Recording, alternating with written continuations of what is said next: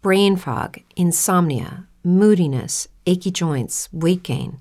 Maybe you're thinking they're all just part of getting older, or that's what your doctor tells you. But MIDI Health understands that for women over 40, they can all be connected. Hormonal changes that happen during perimenopause and menopause are at the root of dozens of symptoms women experience, not just hot flashes. MIDI specializes in compassionate care for women in menopause. Their solutions are safe, effective, and FDA approved. Plus, they're covered by insurance. A convenient telehealth visit with a MIDI clinician can be your first step to getting personalized care. They'll tailor a treatment plan for your symptoms and health history so you can get back to feeling great. 91% of MIDI patients get relief from symptoms within just two months. When your body changes, your care should too. Book your virtual visit today at joinmidi.com. That's joinmidi.com. Hey guys, it is Ryan. I'm not sure if you know this about me, but I'm a bit of a fun fanatic when I can. I like to work, but I like fun too. It's a thing. And now the truth is out there. I can tell you about my favorite place to have fun Chumba Casino. They have hundreds of social casino style games to choose from, with new games released each week. You can play for free anytime, anywhere and each day brings a new chance to collect daily bonuses. So join me in the fun. Sign up now at ChumbaCasino.com. No purchase necessary. VGW Group. Void were prohibited by law. See terms and conditions. 18 plus. Bueno, bueno, ¿qué tal? ¿Cómo estamos? ¿Cuánto tiempo, no? Sin vernos por aquí desde la semana pasada, a lo mejor. Bueno, tú y yo, tú y yo. Ah, bueno, no, yo no estuve la semana pasada. Yo 15 días. Claro, claro, claro. A Carles sí, sí que sí. estuvo. Yo llevo encadenando algunas semanitas ya. Claro, Sí, porque sí. hemos estado la semana pasada con Ana, ¿no? Fue la semana pasada. Y ahora, pues bueno, pues toca un poquito de tertulia, algo más de chill entre nosotros. Informamos a la gente que nos esté viendo que seguramente esto le importe un comino, pero lo decimos. Y es que, y es que Carles no puede vernos. Como siempre, eh, eh, como siempre, el, el podcast tiene algún problema detrás. Y cada día pasa algo, y hoy lo Correcto. que pasa es que por algún misterio de la vida no nos ve en el Discord. O sea que. Bueno, en realidad, a ver, podría vernos, pero según parece, si él nos ve, entonces nosotros a él no le vemos. Y si nosotros no le vemos, vosotros no le veis. No se te, no- se, se te oye como. Repite, repite que se te oye mal. Se, se me... Nada, que veo a un par de bolitas girando y no os veo. Así que, bueno, hoy va a ser un poco hablar contra la pared, pero me da igual. Hoy va a ser, hoy va a ser, para, para Carles va a ser esto radio de verdad, no. Eh, sí, hoy sí, va a ser radio. Sí, sí. Luego, luego se, lo, se lo mandamos luego a Crespo. Decimos, oye Ignacio, esto sí es, eso sí es podcast, ¿no? Si no nos está viendo, Él, si él no nos sí está estaba viendo, se haciendo considera podcast. un podcast ortodoxo. Que tenemos, tuvimos debate hace poco en, en Twitter. Porque, bueno, claro, es que eh, tenemos un conocido divulgador que es especialista en radio. O sea, es un máquina en radio y, una- o sea, una bestia. un- una eminencia. Es una bestia en divulgación en general. sí, o sí, sea, es un es un- que es un- además se habla de todo, de todo sabe, como el, el Sí. adalid del rigor, además. Sí, sí, sí, sí. Es un máquina. Yo es una persona que admiro bastante en cuanto a divulgación.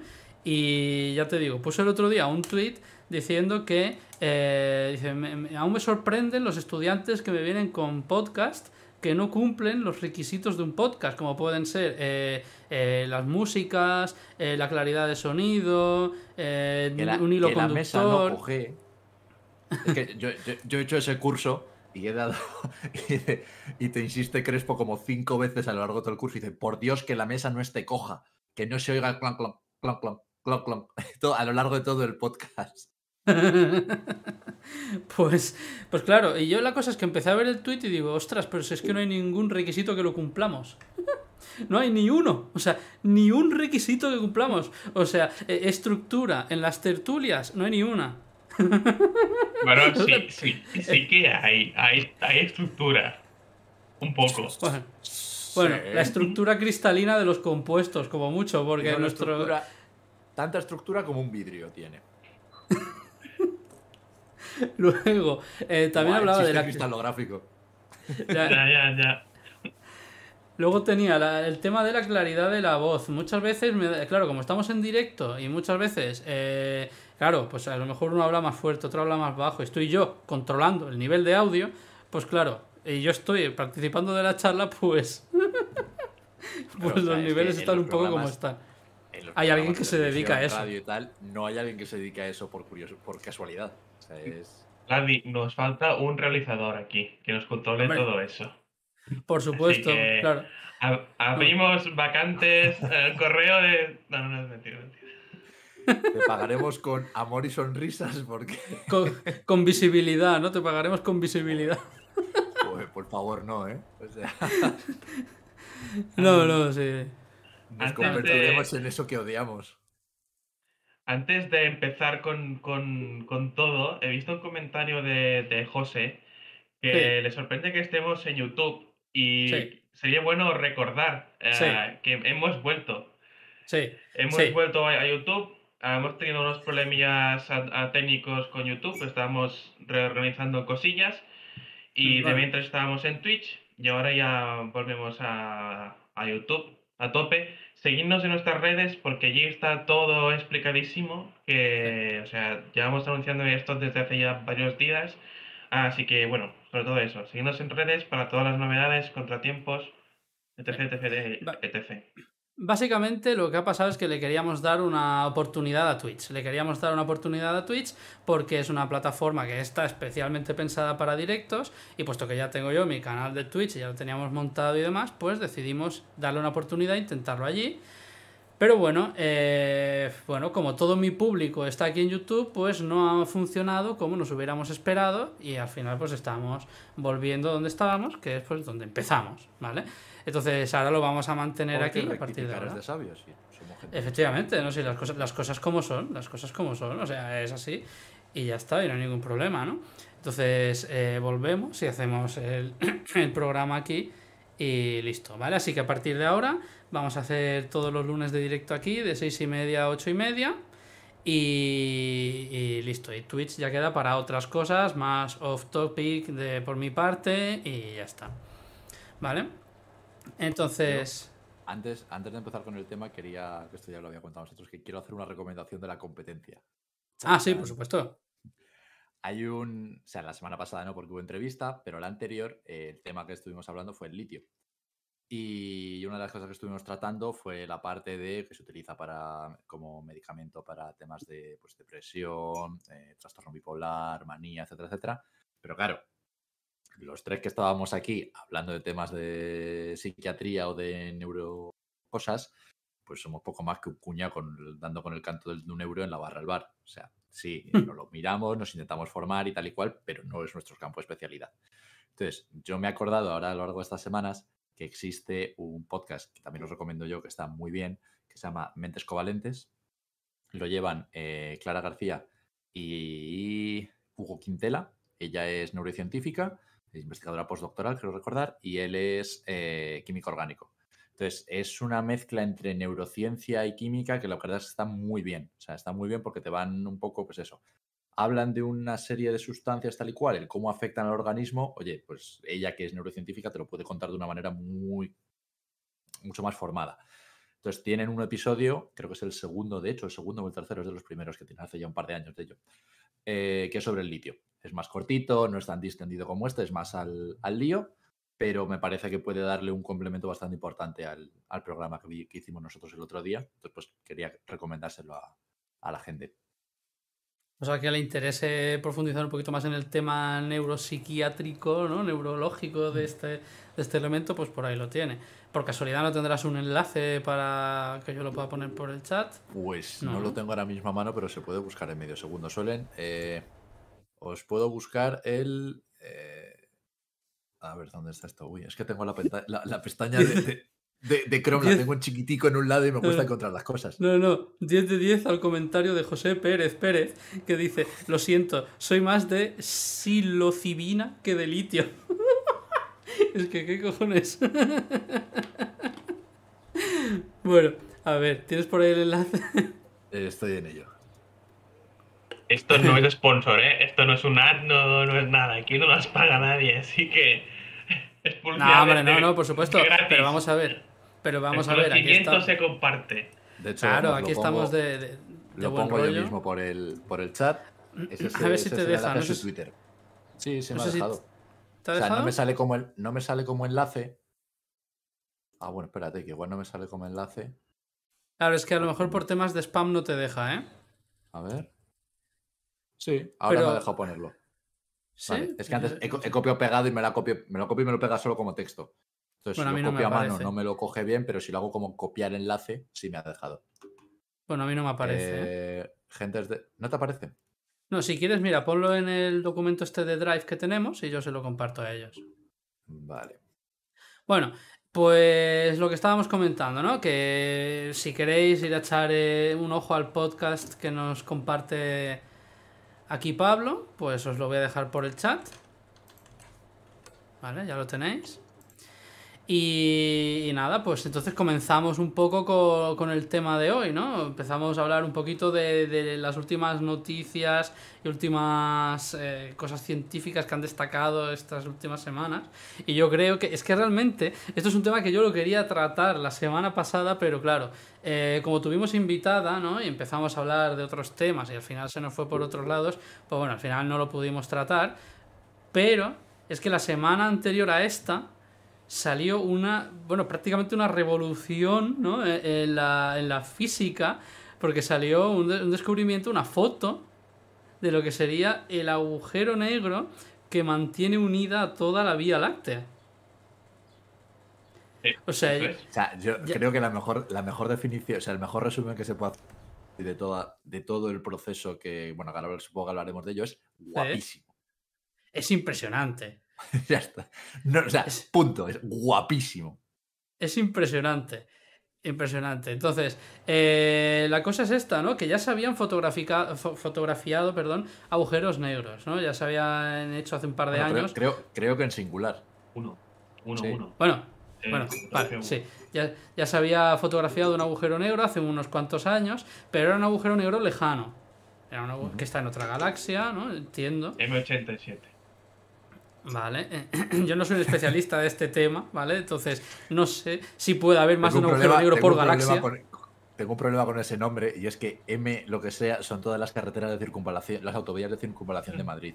Entonces, la sí. M87 a mí me suena como la carretera que va al de la tranca del Rebuzno, ahí al lado de de Buitrago de Lozoya. Entonces, el M87. Digo, o sea, hay atasco ahí todas las mañanas, sí, lo dicen en la radio. ya está. Solo quería. Necesitaba decirlo. Pues bueno, pues se sacó eh, la foto ¿no? de este agujero negro hace, uno- hace unos años y ya fue todo un hito. De hecho, la, bueno, toda la tecnología que había por detrás de esa foto, impresionante. Pero es que, claro, ahora la, la movida de esta es que se ha hecho la foto del agujero negro de nuestra propia galaxia. Entonces, eh, quizás, no, no sé si tú que tienes más nociones de astrofísica y tal, Carles, eh, es que tengo una duda eh, en este tema, que bueno, si algún día eh, podemos traer algún astrofísico aquí que nos hable del tema o alguien que conozca de, de este ámbito, pues nos lo podrá explicar algo mejor. Pero eh, mi principal duda es por qué narices ha costado más sacar una foto de un agujero negro que en principio tenemos, entre comillas, al lado, que de un agujero que está en otra galaxia, ¿no? O sea, supongo que tendrá que ver con la posición del planeta, porque que se entiendo que estamos todos en el mismo plano en esta galaxia y a lo mejor es más difícil sacar la foto por eso, porque hay cosas entre medias o algo así. Pero... Pero no sé. Es, sí. la- es, la- es lo, lo- lo que tú has dicho. Nosotros, nosotros y el centro de la galaxia estamos en el mismo plano, no exactamente en el mismo, mismo, mismo, pero sí que estamos por ahí. A, escala, a escalas un. Escalas del universo estamos en el mismo plano. o sea, Eh, Sí, a escalas de- del universo estamos en el mismo plano, entonces nosotros estamos, estamos ah, un poco alejados del, del centro, no estamos muy cerca, que puede ser que la gente se piense que estamos ah, muy al centro de la Vía Láctea, no, estamos mm, bastante al exterior. Entonces, entre nosotros y el centro hay un montón de materia ah, por en medio, sobre todo ah, hay un montón de lo, que es ah, a polvo, el polvo inter- ah, intragaláctico, que es todo el resto de, pues, de, de nebulosas, estrellas muertas y todo que, que se ha ido esparciendo por el medio y te hace una serie, bueno, te, te, te distorsiona. Ah, si tú intentas ah, lanzar un rayo de, de- de luz hacia el centro para que rebote y tú obtengas información, te pasaría lo mismo como, am, como el arco de, de- de San Martín, que la luz Esa- el incide arco en las iris. gotas, el El arco arco iris. iris. El- Sí, es que en, ca- en perdón. ca- en catalán se dice Perdón, arte San Dios. Martín. Ah. Perdón, perdón. El arco iris. El arco iris. Yo estaba loquísimo, digo yo. Pues, Además, como lo has dicho como tan. Pues, pues sé lo que es, ya está. Sí, sí, sí, bueno. Martín, yo diciendo. No, no, ¿De no, perdón. Es que, es que por un microsegundo digo, esto no, esto no, no, No, suena bien, no suena bien. Pero digo, bueno, por si acaso, No pasa Bueno. res. pues como decía, es lo mismo que el, que el, que el arco iris, que eh, al, fi- al- al fin y al cabo es eh, luz que atraviesa gotas de agua y las la, y, y distorsiona, ¿no? Este, este haz de, de luz. Pues al final es lo mismo. Si tú intentas hacer lo mismo y mirar al centro de Vía Láctea, no, vas a poder. Todo, todo ese, ese polvo te va a distorsionar los, ah, los rayos y no vas a poder obtener un- una imagen fija. Que tengo yo entendido que la razón, que lo que se ha tardado dos años desde que se midió la M87 hasta que se ha medido esto, no ha sido tanto el- la dificultad técnica de tomar la foto, que aún así tienes que tener tiempos de exposición, entiendo, grandes y todo este rollo, como intentar encontrar precisamente la, el algoritmo, los- el tratamiento de los datos para conseguir eh, quitarte todo ese ruido que te está metiendo toda esa materia entre medias, ¿no? Es lo que yo tengo entendido. Sí, exacto. Ah, al final, al final, si quieres ver a través de ese polvo, tienes que hacer un blanco. Y bueno, pues ahí la, la gracia, la dificultad técnica es, era eso, era hacer el blanco de, de lo que hay entre nosotros y, y el, y el centro. Y eso yo creo que es un hito bastante grande porque aparte de poder fotografiar el centro de nuestra galaxia, va a poder determinar otras... am, It is Ryan here, and I have a question for you. What do you do when you win? Like, are you a fist pumper? A woohooer, a hand clapper, a high fiver. I kind of like the high five, but if you want to hone in on those winning moves, check out Chumba Casino. At chumbacasino.com, choose from hundreds of social casino style games for your chance to redeem serious cash prizes. There are new game releases weekly, plus free daily bonuses. So don't wait. Start having the most fun ever at chumbacasino.com. No purchase necessary. VGW Group. Void were prohibited by law. See terms and conditions. 18 plus. Step into the world of power, loyalty, and luck. I'm gonna make him an offer he can't refuse. With family, cannolis, and spins mean everything. now, you wanna get mixed up in the family business. Introducing The Godfather at ChumbaCasino.com. Test your luck in the shadowy world of The Godfather slot. Someday, I will call upon you to do a service for me. Play The Godfather now at ChumbaCasino.com. Welcome to the family. VGW Group. No purchase necessary. Void where prohibited by law. See terms and conditions. 18 plus. Otras cosas. No nos va a poder ah, quitar ese ruido de medio para, por ejemplo, escuchar esas, esas, señales de microondas que vienen desde hace millones y millones de años, desde los inicios de- de- del Big Bang, que hasta ahora estaban siendo interferidas por todo ese polvo intragaláctico y eh, intergaláctico. Una, una, una duda, la radiación que se ha detectado es radiación infrarroja, ¿no? Tengo entendido. Sí, O sea, y es lo- de- o sea, esto de lo que he ido yo leyendo era materia que está girando muy rápido alrededor de, del Lo que- ese giro provoca colisiones, emite calor y ese calor es radiación infrarroja. Entiendo yo desde mi... ah, lo que estamos viendo exactamente en la fotografía es luz. Visible. Es luz eh, eh, en infrarrojo.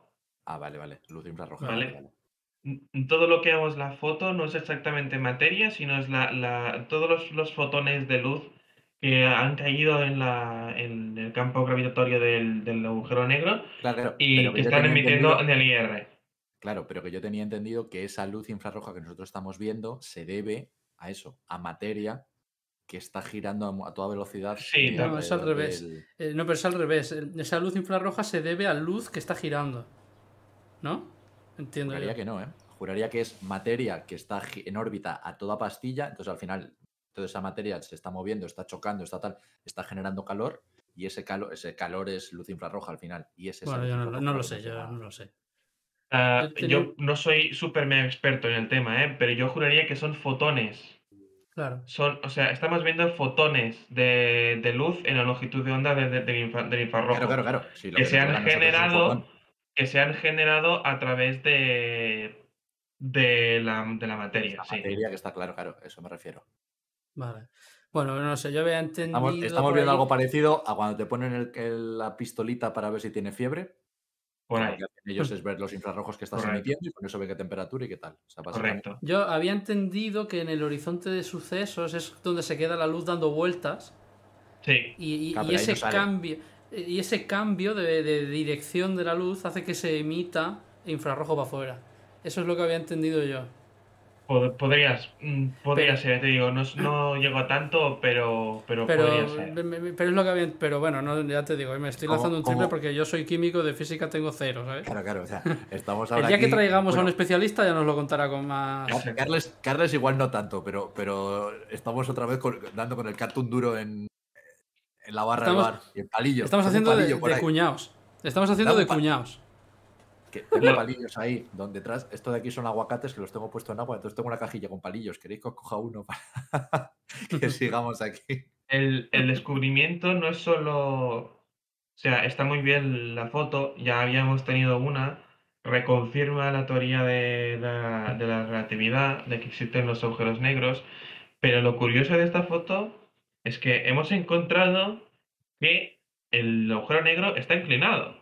Oh, eso me parece una pasada. Mm. O sea, es- esto es lo más curioso. No esperábamos esto. Esperábamos que, que el agujero negro, al final es como, pues, es una, es una esfera, ¿no? O, o desde una perspectiva es, es un, es un disco. Pues ah, que estuviera, ah, pues, ah, En el mismo plano que la grados. galaxia.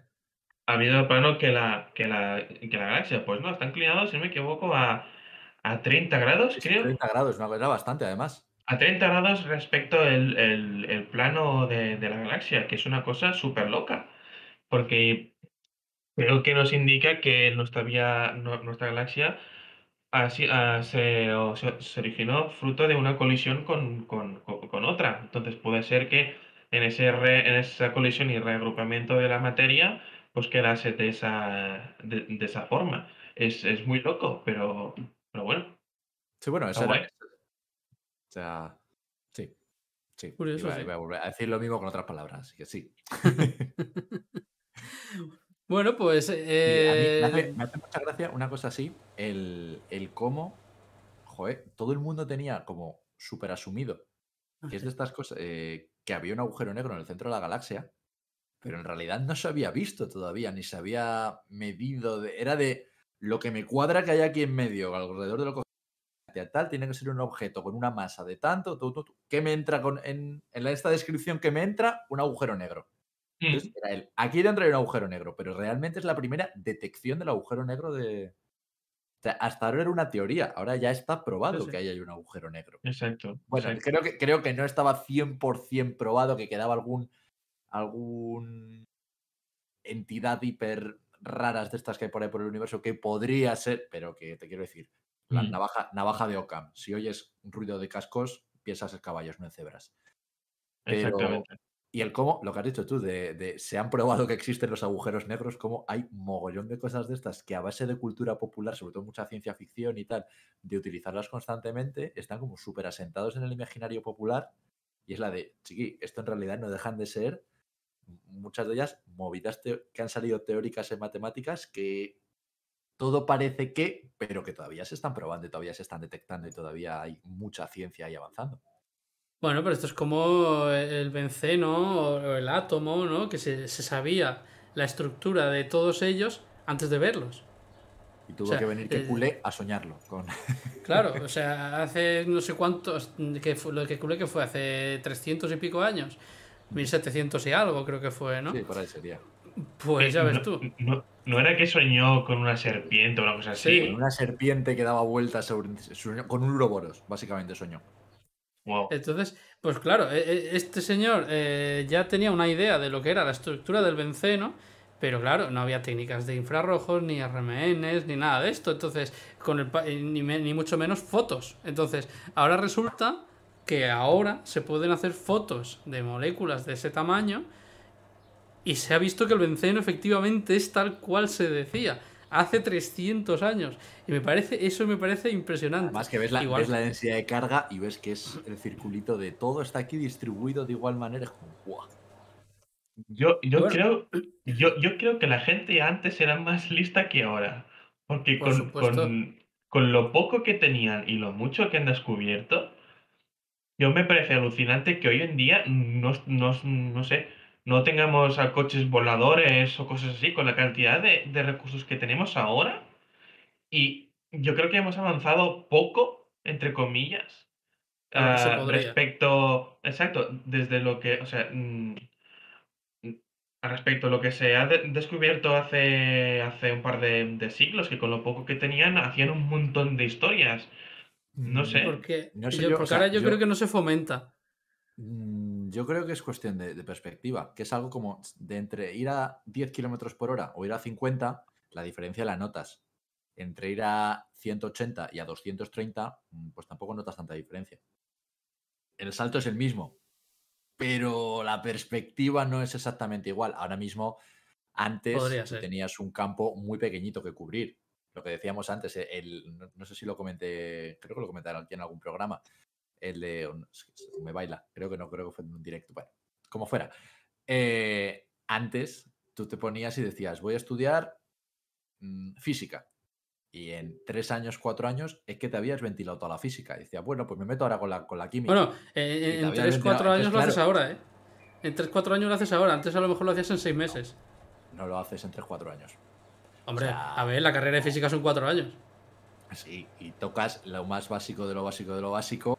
Y luego tienes eh, otros no sé cuántos años para especializar. o máster de vale. uno o dos años, más Vale. un doctorado. Vale, o sea, si, quieres- si hablas de especializaciones. toda- Claro, claro, eso es a lo que me refiero. Antes es que cubrías toda en 3-4 años que te dedicaras a ello. Ahora no. Ahora en 3-4 años has cubierto los pilares básicos. Y te tienes que llegar a especializar. Es mucho más complicado hacer avanzar una, un- la ciencia porque estás ya en un punto como muy concreto empujando. Ya no estás en un área tan general que es mucho más sencillo avanzar. Es lo que yo creo. Entonces, al final, ¿qué ocurre? Que son muchos avances en- muy pequeñitos por muchos lados, en vez de ser un avance más gordo por un lado más. No sé si me estoy explicando muy bien. Sí, sí, sí, Sí, sí, sí. sí, que se entiendo. entiende. Sí, sí. Que al final son muchos pocos más que pocos muchos. Antes eran pocos muchos. Pero en, en, eh, en el campo de la química, avance, por ejemplo, desde el inicio del, del nuevo, del nuevo milenio, el LED, Eh, hombre, todos los materiales. el- Puedo barrer para casa. Todos los materiales porosos. Y ya, y ya- y ya no voy a hablar de los MOF. no hables, no hay un podcast en el que no salga esa palabra, ¿eh? pero... Va- supuesto. vamos a, vamos a Pero- evitar la palabra. MOF. No, no, sí, O mira, sí, pero, mejor- pero, pero sí, un, un, un, algo que sea su- sustancial que haya cambiado nuestra vida cotidiana. Porque las celitas y todo eso en la vida cotidiana, se usan, se usan. La mitad de los desodorantes acaban teniendo nanopartículas de no sé qué. eh, ¿Pero eso es de ahora o es de antes de los 2000? finitas. pero yo creo que de celitas y tal, esto ya hace tiempo, ¿eh? Claro, pero tú has dicho este siglo. Claro, Claro. claro, sea, pero, o de sea, an- esa- pero en, ver, el, sí, no- las en el celitas 90 y pico ya había desodorantes. Sí, Claro. tenían otras cosas. Lo que te quiero decir, sí, si descubrís las teolitas, las descubre Kronstedt en 1783. Vale, sí. Pero te quiero decir, pero su aplicación a nivel de hoy en día, tal, el ser capaz de. Joder, pues Abelino Corma.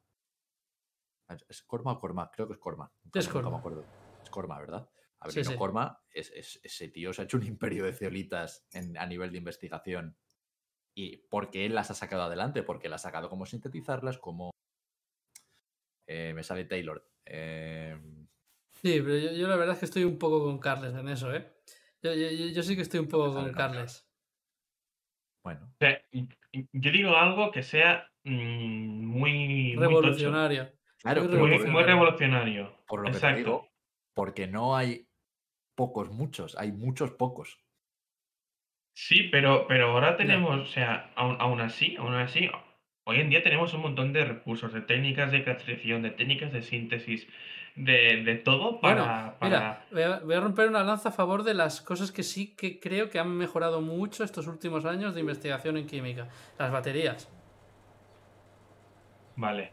Para más detalles, vayan al, al programa anterior sobre el litio. Ah, Exacto, exacto, porque hace, hace 15 años, o sea, bueno, en el 2090 y pico las baterías eran las del coche Sí. Hace plomo cambio y a funcionar. y ya está. Aún, así, aún así te digo que aún con los móviles hay un problema muy gordo. Porque seguimos con baterías que duran menos de un día. Aún así. O sea, Bueno, baterías veces- de coches y tal, vale, pero digo, en términos de, de baterías de teléfonos, si seguimos que es igual que hace 10 años. Eh, Mm, sí, no pero no. estoy- en es que términos no de estoy de duración, acuerdo. sí, En eso no términos- estoy de De acuerdo. duración, de, Claro. de, de duración, prácticamente no- lo mismo. Pero, Pero pero yo creo que no es por... ahora. Exacto, es que yo creo que no es porque la batería sea peor o igual, es porque el móvil exige más.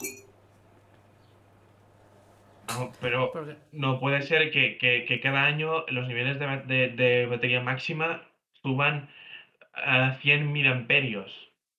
Y ya está. Bueno, claro. O sea, Bueno, hombre, este tiene sentido, es porque dentro de 15 años ya serán 1500. Claro. Bueno, Sí, o sea, la- la- no, no- podemos esperar una evolución de 300.000 de un año a otro, claro, eso también. Un Yo gritón creo que- de No, miliamperios. no, yo, yo creo que el- en el tema de las baterías sí que estamos evolucionando bastante, pero que vaya, que aún queda. Aún queda, en ese ámbito aún queda, evidentemente. Y en Pero general, bueno, que, con el tema que de la podemos, energía- que podemos, como conclusión, decir el, lo que dicen los ingleses, ¿no? El let's agree to disagree. Estamos de acuerdo en que no estamos de acuerdo. exacto. Pues volviendo un poco a lo que era el tema este del espacio y, de, y del agujero negro, ¿no? Que estábamos hablando antes. Y por relacionarlo un poco, ¿no? Con el, con el berilio, que es el elemento del que en principio queremos hablar hoy eh, y sacar nuestras, nuestras historias y hablar de nuestras batallitas con el berilio. Pues resulta que, no sé si lo sabíais, que este, que es el cuarto elemento de la tabla periódica, eh, se utiliza en espejos, o sea, para espejos en telescopios espaciales. O sea, sí que es cierto que no se ha utilizado, ¿no? En el caso de. eh, en el caso de la fotografía del agujero negro, que esto ha sido una colaboración a nivel mundial eh, exagerado, pero eh, no se ha utilizado ningún es- telescopio espacial. Bueno, pues eh, la NASA tiene el telescopio James Webb, que es un telescopio que está en el espacio, y utilizan el berilio precisamente por esto, para, para, para, hacer, para poder hacer, concentrar los haces de luz en un punto y hacer, pues eso, de telescopio. Y la movida es que utilizan el berilio porque es un elemento que soporta muy bien los cambios de temperatura. Entonces, eh, ahí fuera en el espacio, cuando bajamos de la temperatura ambiente a la temperatura exterior, pues soporta bien esa bajada. Bueno, todos estos cambios que hay, ¿no? Desde el despegue hasta que llega a estar flotando por el espacio, pues todos esos cambios de temperatura los soporta muy bien y no se ve y no se rompe, ¿no? Curioso. Sí, correcto. Hello, it is Ryan, and I was on a flight the other day playing one of my favorite social spin slot games on chumbacasino.com. I looked over the person sitting next to me, and you know what they were doing?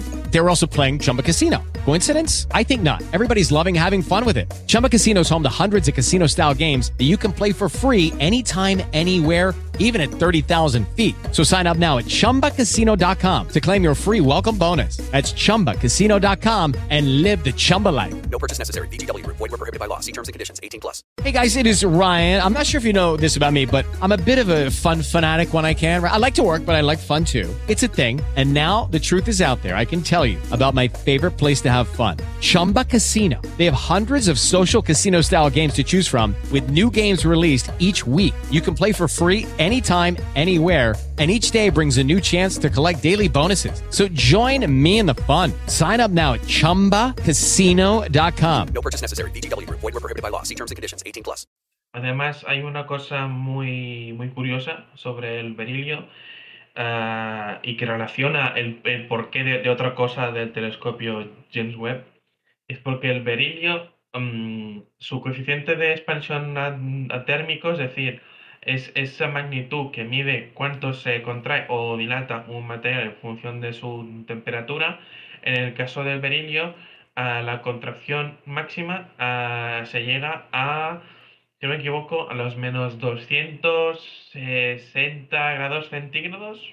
Por ahí van los números, ¿eh? 10 Y Kelvin por así, ¿no? Sí, sí, exacto. Y es por eso que ah, el telescopio especial James Webb está muy frío. De hecho, lo, lo enfrían hasta esas temperaturas. ¿Por qué? Porque quieren los telescopios lo, que sean lo max- ah, perdón, quieren que los espejos sean lo máximo estables posibles y que no sufran ah, de dilataciones o, o- o- o contracciones. Recordemos que son unos espejos pulidos a la micronésima. Creo que era que el objeto, enfocan- el objeto más plano creado por el ser humano, creo recordar que era. Sí. Ostras. Que si, Ah, que si tuviera el tamaño de, de no sé, o sea, es que vi una comparación, no me acuerdo ahora, pero era una, era una puta locura. Era algo así como que si tuviera el tamaño de, de Europa, eh, solo habría un desnivel de un centímetro, me parece. O sea, no me acuerdo exactamente de la comparación. Intentaré barbaridad. buscar y os la ponemos por algún lado. Pero era una barbaridad. Era eso, era el objeto más plano creado por el, o más liso creado por el ser humano. Entonces, en un telescopio lo más importante es la óptica y como decía, están pulidos a la micronésima. Y por Ah, pues tanto, cualquier, cualquier ah, ah, contracción o dilatación que sufre el material mientras está concentrando los rayos de luz, ah, pues te distorsiona la, la- la fotografía. Y es por eso que, como bien ha, ha dicho Vladi, al tener muy bien, que, que aguanta muy bien, pues se ha optado por, por hacer los, los, mm, los espejos de berilio. Pues fíjate, ¿no? Como un elemento así, que quiere decir? Tú ves el berilio en la tabla periódica y dices, bueno, pues, pues ok, eh, uno de ellos. Aquí está. Pues. Eh. pues fíjate, ¿no? Como tiene esta utilidad tan importante, de hecho, ¿no? Si- Sin ese elemento no sería posible haber lanzado este, este, este cohete, ¿no? O sea, este, este telescopio al espacio. Y de hecho me imagino que tiene que ser una movida. O sea, ser tú el ingeniero que dices, venga, vamos a diseñar un telescopio que lo vamos a sacar al espacio. ¿De qué, mm, por un poco en plata, ¿no? Si estás en la situación de, ¿por qué mierda material voy a hacer yo ahora el telescopio para que me aguante el cambio de temperatura? Y tienes que buscar todos los elementos. Y una vez que encuentras el elemento, pues evidentemente tienes que comprarlo o, o hacerlo, pues saber cómo, ¿no? Porque no es sencillo, ya se hablará si eso. Eh, pero es que luego, claro, tienes que trabajar con él, tienes que pulirlo, tienes que hacer toda la historia y, y cada material es distinto, tiene una dureza distinta, tiene unos planos cristalográficos distintos y tiene unas movidas que, que claro, es que es que es complicado. Sí, sí. Mm. Entonces, ah, entonces bueno, am, ah, otro punto bueno del de berilio es que es muy liviano. Sí. Entonces, ah, esto te permite reducir la- peso en el, en el telescopio. Y bueno, cuando envías algo al espacio mediante cohetes, lo que te limita a lo que envías es el peso, porque al final el combustible es el que es, hace el empuje que es y, y un máximo. Entonces, el berilio creo que pesa, que pesa un tercio menos que, por ejemplo, el aluminio, o dos tercios menos, por ahí estaba. Entonces, Y eso, y eso que el aluminio ya es ligero, Ya es ligero. de narices. Que tú Pues coges es una, una- aún una más. bicicleta ahora mismo, están hechas todas de aluminio y no pesan alguna aleación de no sé qué, pero que no pesan nada precisamente por ser de Pues aluminio. si no me equivoco, si no me equivoco, es que me quiere sonar que las bicicletas de más competición a tope, o sea, son de carbono también, porque hay bicicletas de fibra de carbono, pero también hay algunas que llevan ale- aleación de aluminio y berilio. Por el peso. Sí, sí, ah, podría ser, porque además el, berilio, el berilio lo que te aporta también es bastante ri- rigidez. Entonces, eso para la estructura de las bicis va fantástico. bien. Por contrapartida, cuando, cuando un material es más rígido, también es más frágil. Entonces se puede partir antes. Claro, una hostia y adiós bici o adiós cohete. Adi- Sí, sí adiós, que- adiós, claro. O, o adiós espejo. Y es por eso que no, no todos los, los espejos son de berilio, porque si tienes que trabajar con, con él, ah, bueno, pues si haces una raja o lo que sea, pues ya está. Adiós, a- adiós espejo Bueno. y, y, y lo pierdes. Y Además de que entiendo que será el- más caro. el chorro de millones, bueno, eh, que con el con el James Webb no se ha reparado en gastos. ¿eh? El James Webb ha sido un chorro de dinero lo que se ha metido ahí para. Y se ha retrasado como cinco. ¿Cuántas veces? A ver, seguro tú te lo sabes, Carles. ¿Cuántas veces se ha retrasado el lanzamiento?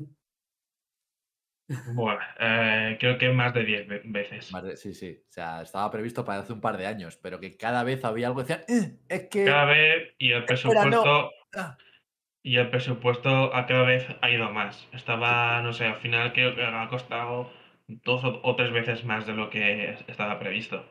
Pero también por eso, porque iban actualizando todo, porque al final como, venga, vamos a lanzarlo, uy, las condiciones no son óptimas. Bueno, pues ¿cuándo van a ser óptimas? Dentro de no sé cuánto. Pues cuando querían volver a tener las condiciones Claro. óptimas, resulta que, oye, que es que este aparato se ha mejorado porque se ha conseguido hacer esto. Entonces, uy, pues Claro. lo actualizamos en el James Webb y de repente, claro, lo actualizamos y decías, oye tú, que ahora ya no pesa lo que pesaba antes, que ahora hay que cambiar otra cosa. O sea, ha sido una detrás de otra, una detrás de otra, y ya te digo, pues sí, 10 veces se puede haber retrasado el lanzamiento.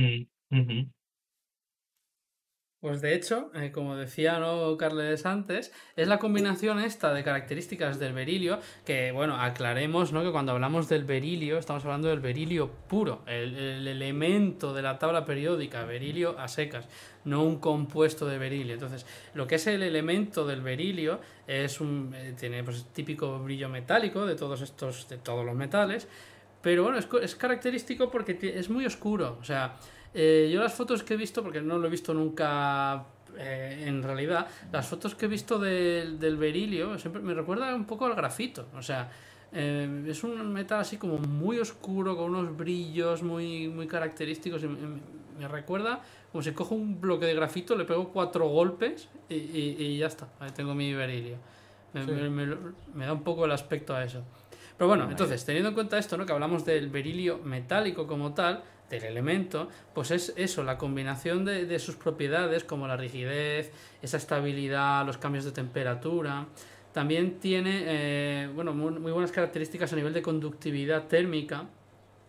Por eso no, bueno, no es- capaz de superar estos cambios de temperatura, ¿no? De un nivel de, de la atmósfera cuando sube a cuando llega al, al espacio. También tiene baja densidad. Entonces, todas estas características hacen que sea idóneo para, para cosas como naves espaciales, componentes de aviones, y también se ha utilizado, por ejemplo, en misiles, ¿no? En misiles de armamento y demás. Entonces, de hecho, eh, estas, eh, estas características hacen que cuando, si, si lo aleas con cobre, un 6% de, de berilio con cobre, hace que el- esa mezcla sea 6 veces más dura que el cobre por sí solo. Cada 1% lo hace una vez más. Efectivamente. Y, y ma- y bueno, pues eso se utiliza, por ejemplo, para herramientas, ¿no? He, vi- he visto por ahí una foto de eh, una herramienta de, o sea, una llave inglesa, una llave inglesa hecha de aleación cobre-berilio. Y Sí. bueno, por, est- por esto de la conductividad eléctrica y demás, pues también tiene una curiosidad y es que esa aleación no genera chispas. Si te Lo cual en muchas situaciones es muy importante. Claro, eh, y aquí estoy lanzándome un triple porque esto eh, me quiere sonar que me lo dijeron en la carrera, pero yo no sé si era exactamente con el berilio. Y es que eh, en las bombonas de butano, en las bombonas de butano, precisamente lo que se utilizaba era una aleación de un metal, ahora no recuerdo cuál, yo diría que aluminio, con berilio o con un elemento que no genera chispas. Porque claro, Puede cuando me, lo dijeron, cuando me lo dijeron en la carrera, yo me quedé, me quedé, ostras, jamás lo había yo pensado. Pero tú imagínate que en un camión, una furgoneta de, ¿no? de estas de, de butano que va repartiendo, bueno, sabréis que se hinchan a electricidad estática. Sí. O sea, eh, entonces, claro, es, es muy sencillo que ahí empiece a haber chispitas. Y estamos hablando de bombonas de butano. Entonces, claro, eh, fíjate que cuando lo dijeron en la carrera yo me quedé pensando, ostras, pues es verdad, el material que tenga que llevar eso no puede soportar chispas. No sé, ya te digo, Sí. ahora mismo estoy la- lanzando un triple, no sé si eran de berilio o no, pero sí que es cierto que el material no genera chispas. Yo creo que de, berilio, a ver, no lo sé, pero yo, al ser un material caro, porque creo que es bastante caro, Que se hagan aleaciones de, de, para bombonas de butano que son muy comunes, o sea que hay muchas, No sé Igual. si les sale Sí, muy a hay cuenta. muchas, pero, pero las reciclas. No estás comprando Igual. una nueva. Igual no es toda la bombona Mm. lo que sea de butano, sino que La parte de arriba, la Eso, parte todas las del. partes móviles. Solo la parte, o sea, al final, No para sé. generar una chispa, la mayoría de las veces necesitas una fricción. La única parte de la bombona de butano en la que se va a generar una fricción es en la boquilla, cuando tú le pongas la, la enganches a la instalación, o la enganches a la estufa, o la enganches al camping Hombre, gas, a lo que sea que yo- va. Yo creo que debe de ir más quizás por, la, por el tema del oxígeno, porque dentro de la bombona, si no hay oxígeno, eh, yo creo que va a ser difícil, ¿no? Que haya una... Es que no lo sé, ¿eh? Si... Ah, si- ah, ah, creo que el, el berilio hace un, un enlace con el oxígeno bastante fuerte. No, no, El, el- el óxido de berilio es, es un óxido bastante ah, estable, Chungo. muy estable. Es el chungo el chungo vamos, de el berilio, de hecho, es, no es un elemento nativo, o sea, no te lo vas a encontrar como berilio nunca. O sea, como Ah. berilio tal cual el solo, eh, no existe en la naturaleza, existe solo en forma de 2.000 millones de diferentes minerales, que luego hablaremos de ello, pero como nativo no existe, pero por eso, porque se engancha al, al oxígeno que da gusto. Sí, sí. Es curioso. Sí, que eh, pueda estar es- ahí por ahí, un poco como para secuestrar el poco oxígeno que se pueda colar en... A lo mejor, Podría ser. a podría lo ser. mejor, como dices, está en la boquilla, porque si hubiera alguna chispa en la boquilla, como ya hay oxígeno por ahí cerca, Esa es la Pues cosa. también O sea, yo creo podría que estaría en la boquilla porque es la parte en la que tienes partes móviles que pueden generar fricción, que te generen una chispa. La parte en la que tienes oxígeno es la parte justo en la que se encuentran la posibilidad de chispa, el oxígeno y el, y el butano. Claro, pues, eh, la la- si el- yo tuviera que diseñar una bombona, por, por suerte no es mi cometido. Claro, di- dicen por aquí, si abres una bombona de butano y le das fuego, no explota, arde como un soplete, ¿no? Claro, claro, pero bueno, el problema no es ese, el problema es que tengas muchas bombonas y una esté ardiendo como un soplete alrededor de las otras. Claro, eh, es, que, es que, claro, es una cosa que lleva a la otra y puede ser un problema muy gordo, ¿no? De hecho, mira, hablando ¿no? de, de así de, de cosas en, en- en cadena, ¿no? De una cosa lleva a la otra. No sé si queríais hablar de, de algún otro tema antes de que mencione esto. Ah, ah. Bueno, yo, yo quería simplemente añadir que otra, otra aleación así útil, al menos en mi, en mi campo, es que se utiliza en, en moldes de inyección de, de- de plástico, ah, sobre todo en zonas donde, bueno, los moldes tienen que estar refrigerados, porque si no el plástico lo inyectas y se queda pegado en el molde, entonces tiene que estar a frío para que se pueda de- desmoldar. Ah, y ah, ah, mu- muchas veces estos moldes tienen, están hechos, sobre todo los más grandes, ¿eh? de piezas de coches enormes y, y tal, pues tienen como conductos por dentro donde pasa el agua. Pues a veces que no puedes diseñar el molde y que eh, por todos los sitios pase agua. Y hay zonas en las que se queda más, ah, más caliente, ese, o sea, el calor ah, se, se queda ahí latente y no se puede disipar. Pues justamente es- esas zonas las diseñan con, con berilio. Entonces, como esa, eh, tiene una, condu- una conductividad, conductividad térmica elevada, ah, rápidamente se disipa a través del resto de- del metal y ya no hay problemas de, de sobrecalentamiento en el, en el molde. Claro, porque la conductividad térmica, esto para la gente que nos oiga, eh, te viene bien tanto para calentar como para enfriar. O sea, sirve Mm. para las dos cosas. Correcto. De hecho, también bueno, he visto y- y-. No, no, y, y- y- y- y para terminar, si un día veis algún molde de plásticos, ah, justamente la parte que tiene berilio es roja. Es como, es como ro- rojito. Curioso. Ah, Oye. Okay, round two. Name something that's not boring. A laundry? Ooh, a book club. Computer solitaire, huh? Ah, sorry, we were looking for Chumba Casino. That's right. ChumbaCasino.com has over 100 casino style games. Join today and play for free for your chance to redeem some serious prizes. ChumbaCasino.com. No purchase necessary. Where prohibited by law. 18 plus terms and conditions apply. See website for details. Pues iba a decir, se me ha ido. Se me ha ido lo que iba a decir, ¿eh? que, que es lo que te iba a decir antes. Pero bueno, eh, pues entonces retomo un poco el tema de lo que iba a comentar, ¿no? Porque estamos hablando de las reacciones en cadena, ¿no? Y el tema es que eh, el berilio, debido a, a sus características nucleares, digamos, se utiliza también, tiene cierto uso en la, en la industria nuclear, o sea, en las... eh, en- bueno, se utiliza de hecho, por ejemplo, en el Atlas del CERN, se utiliza porque tiene una, una reacción muy característica. Bueno, tenemos distintos isótopos de- del berilio. Tenemos el berilio 7, el berilio 8, el berilio 9, ¿no? Tenemos distintos Sí. isótopos del berilio.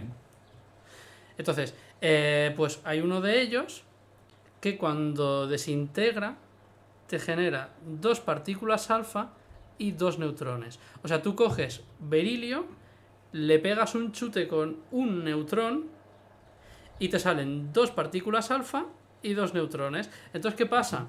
Que es un multiplicador de neutrones. Cuando tú le metes uno, te salen dos. Y esos dos cuenta. van a otro berilio y salen cuatro. Y esos cuatro van a otro berilio y salen 16. Eh, perdón, salen 8, ¿no? Y así vamos elevando, elevando todo el rato y tenemos pues eso, una, una- propagación exponencial de, de neutrones. Entonces, bueno, pues esto tiene ciertos usos, en, por, ejemplo, en esto, en el acelerador de partículas, en generar, pues eso, neutrones para cualquier necesidad que pudiera hacer falta, como por, pues, por ejemplo, si no me equivoco, eh, para iniciar, ¿no? Como iniciador a lo mejor de reacciones nucleares, el detonante, digamos, que empieza todo el proceso más a gran escala.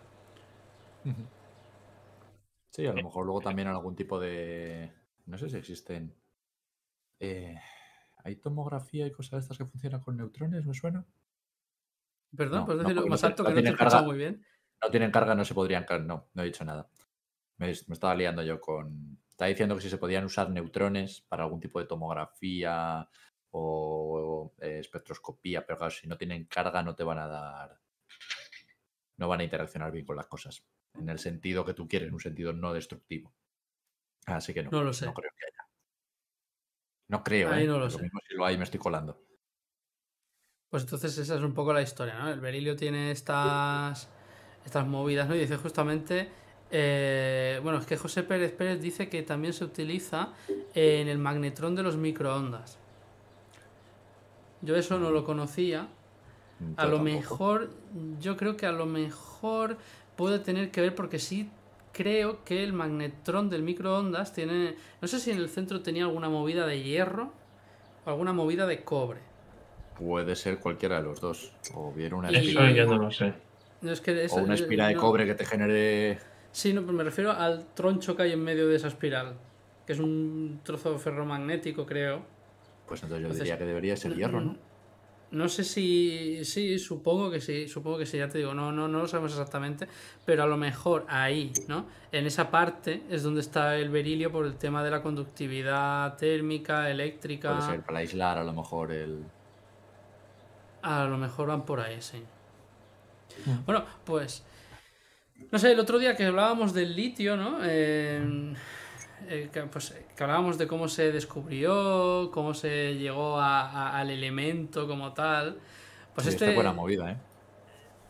Sí, sí, Esto bueno. tiene pues- también- No, no, no hay nadie inyectando. no hay nadie inyectándole orina en la tripa vaya.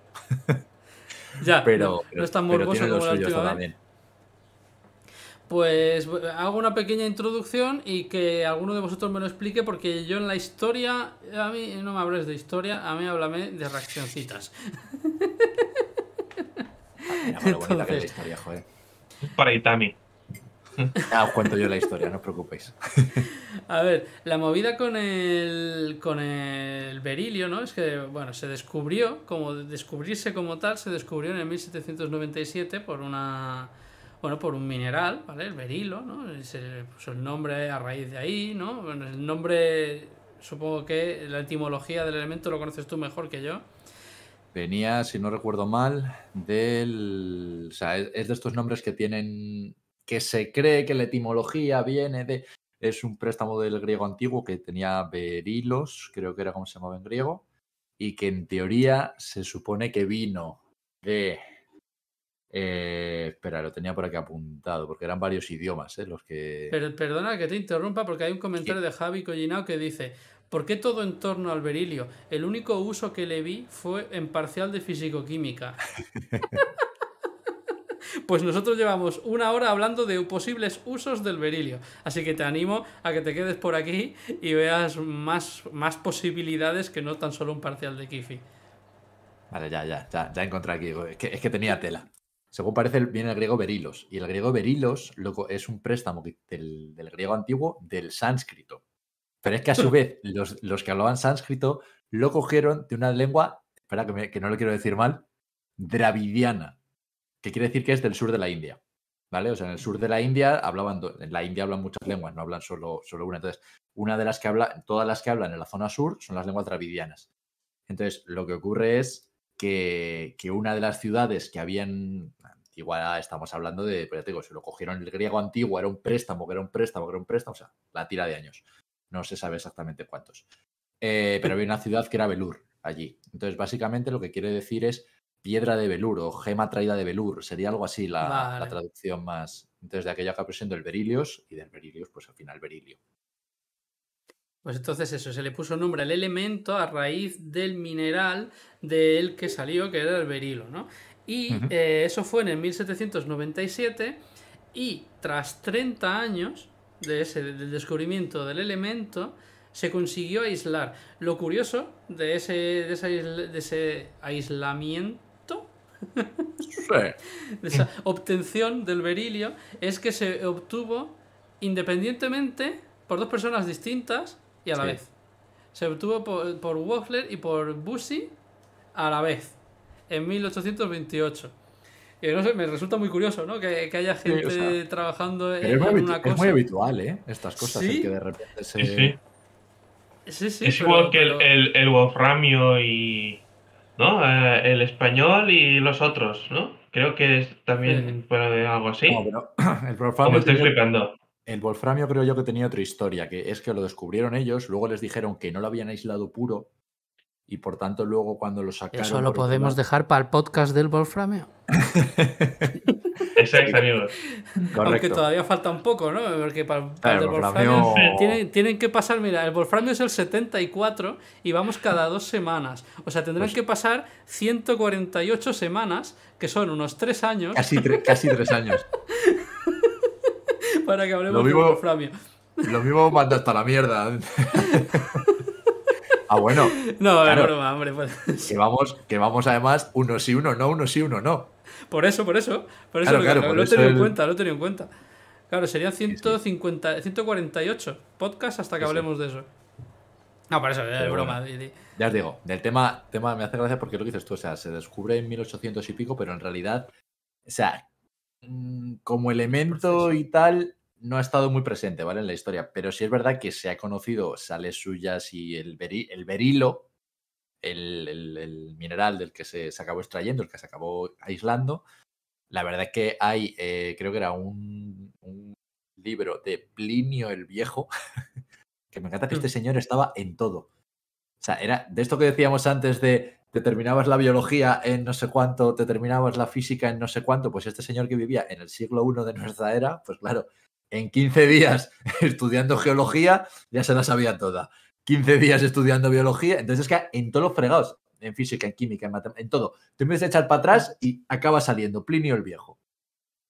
Y, y luego, ¿qué más cosas? Tengo por aquí, había un papiro egipcio del siglo III de nuestra el, el Papyrus Graecus Olmiensis, que era básicamente un libro de recetas. Era un libro de recetas de, de química. Entonces, una de las que venía. Sí, sí, sí, sí. Una de las que venía ahí era una, eran notas sobre cómo hacer esmeraldas y perilos. Que ahora veremos que tienen que ver el uno con el otro. Claro. Y, y es que están muy relacionadas. De hecho, una cosa que les pasaba mucho a los, a los químicos cuando intentaban obtener qué clase de compuestos era esto, hacían su análisis eh, elemental, pues, de la manera que lo hicieran en su momento, y les salía que los dos eran aluminosilicatos. Y ahí está, a, a la mierda, no había más. No les aparecía ningún elemento raro, no les aparecía el berilio por ningún lado. Salía esto es un aluminosilicato. O sea, tienes un mogollón de aluminio. Ceolitas del siglo. II. Ceolitas del siglo. Hombre, en estos ya eran más avanzados. Estos ya te hablo de químicos. Siglo XV. ya, ya, ya, broma, broma. Sí, sí. Una cosa más así. Y, y el tema es que ya a finales del, del 18, eh, espera que tengo aquí el nombre, un señor francés, un cristalógrafo francés, René Just Aui, eh, descubrió que beríleos y, y esmeraldas, que, pues eso, ya te digo, desde los egipcios había recetas sobre cómo hacerlos, descubrió que cristalográficamente eran lo mismo. Es decir, que la estructura, el cómo estaban colocados los átomos en uno y en otro, eran la misma. Exactamente la misma. Y pero eran distintos, obviamente. Tú veías un berilo y tú veías una, una esmeralda decías, estas son dos cosas distintas. ¿Qué ocurre aquí? Aquí hay algún algo químico que no se está, que no se está viendo, porque estructuralmente son iguales. Y entonces pues le pidió a Louis-Nicolas Vauquelin, otro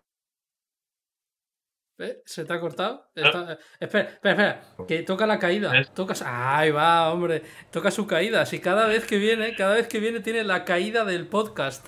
Es hablar de Francia y se nos cae el podcast. Es que estos franceses. 10 de 10. Es que no hay podcast que venga este señor que no se caiga. Es impresionante. Ya está, ya, No, no, está. ya ya, está. ya he vuelto. La, tra- la tradición, ¿eh? La tradición. Hombre, es que si no.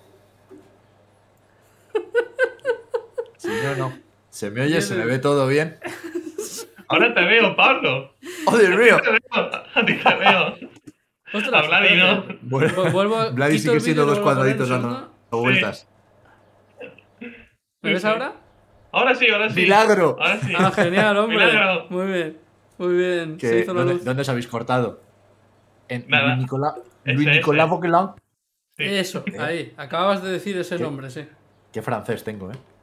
Y nada, pues eso, que le encargó el señor este, Aui, le encargó, dice, oye, mira, yo soy cristalógrafo, yo sé sacar estructuras, pero de química, pues voy justito. Entonces, mírame a ver porque aquí hay algo que no está saliendo bien. Y entonces, nada, el señor este se dedicó a, a coger berilos, esmeraldas y tal, y a echarlos con sales inorgánicos, con sales, con, con hidróxidos, ¿vale? con álcalis, bases, básicamente, a disolverlos y a ver qué sacaba de ahí. Y, y ya a base de darle, y darle, darle, luego varios años después, pues presentó en, en l'Institut Français, que son como todas las academias francesas juntas, ¿vale? Presentó un paper, o sea, presentó, además lo, lo leyó allí en él en su... Hola, buena, bueno, bonjour, diría él. Eh, ta, ta, ta. He descubierto que este, que estas esmeraldas, estos berilos, no solo son aluminosilicatos, sino que además tienen un elemento nuevo. Eh, es gracioso, se publicó luego el paper este en, en Anales de Química Physique y llamaron, aquí esto es una cosa que me fascina, llamaron al nuevo elemento no berilio, sino gluciniol. Perdón, glucinio. Glucinio. Lo llamaron glucinio porque las sales que contenían este elemento eran dulces. Entonces, eh, es gracioso porque, bueno, al final no le pusieron ese nombre, ¿vale? Acabaron llamándolo también berilio en relación con el berilio y tal y cual. No porque, como veremos ahora, el las sales de berilio sean tóxicas de pelotas. O sea, no tóxicas, el berilio en sí es tóxico de narices, sino porque es que resulta que había otro óxido de itrio que también daba sales dulces. Entonces, claro, que, no podía, que eso daba lugar a error.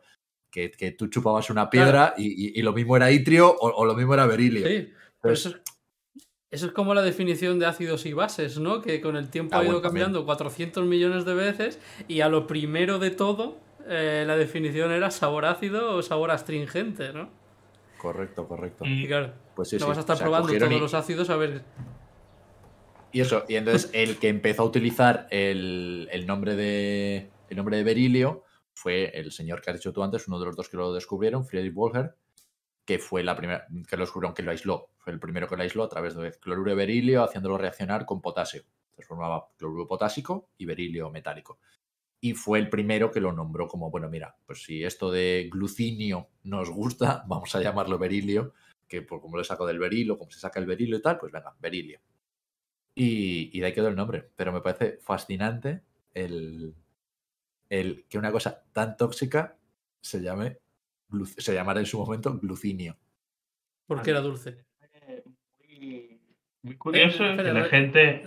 Repite, repite, ¿se te escucha mal? Ahora se me escucha bien, ¿no?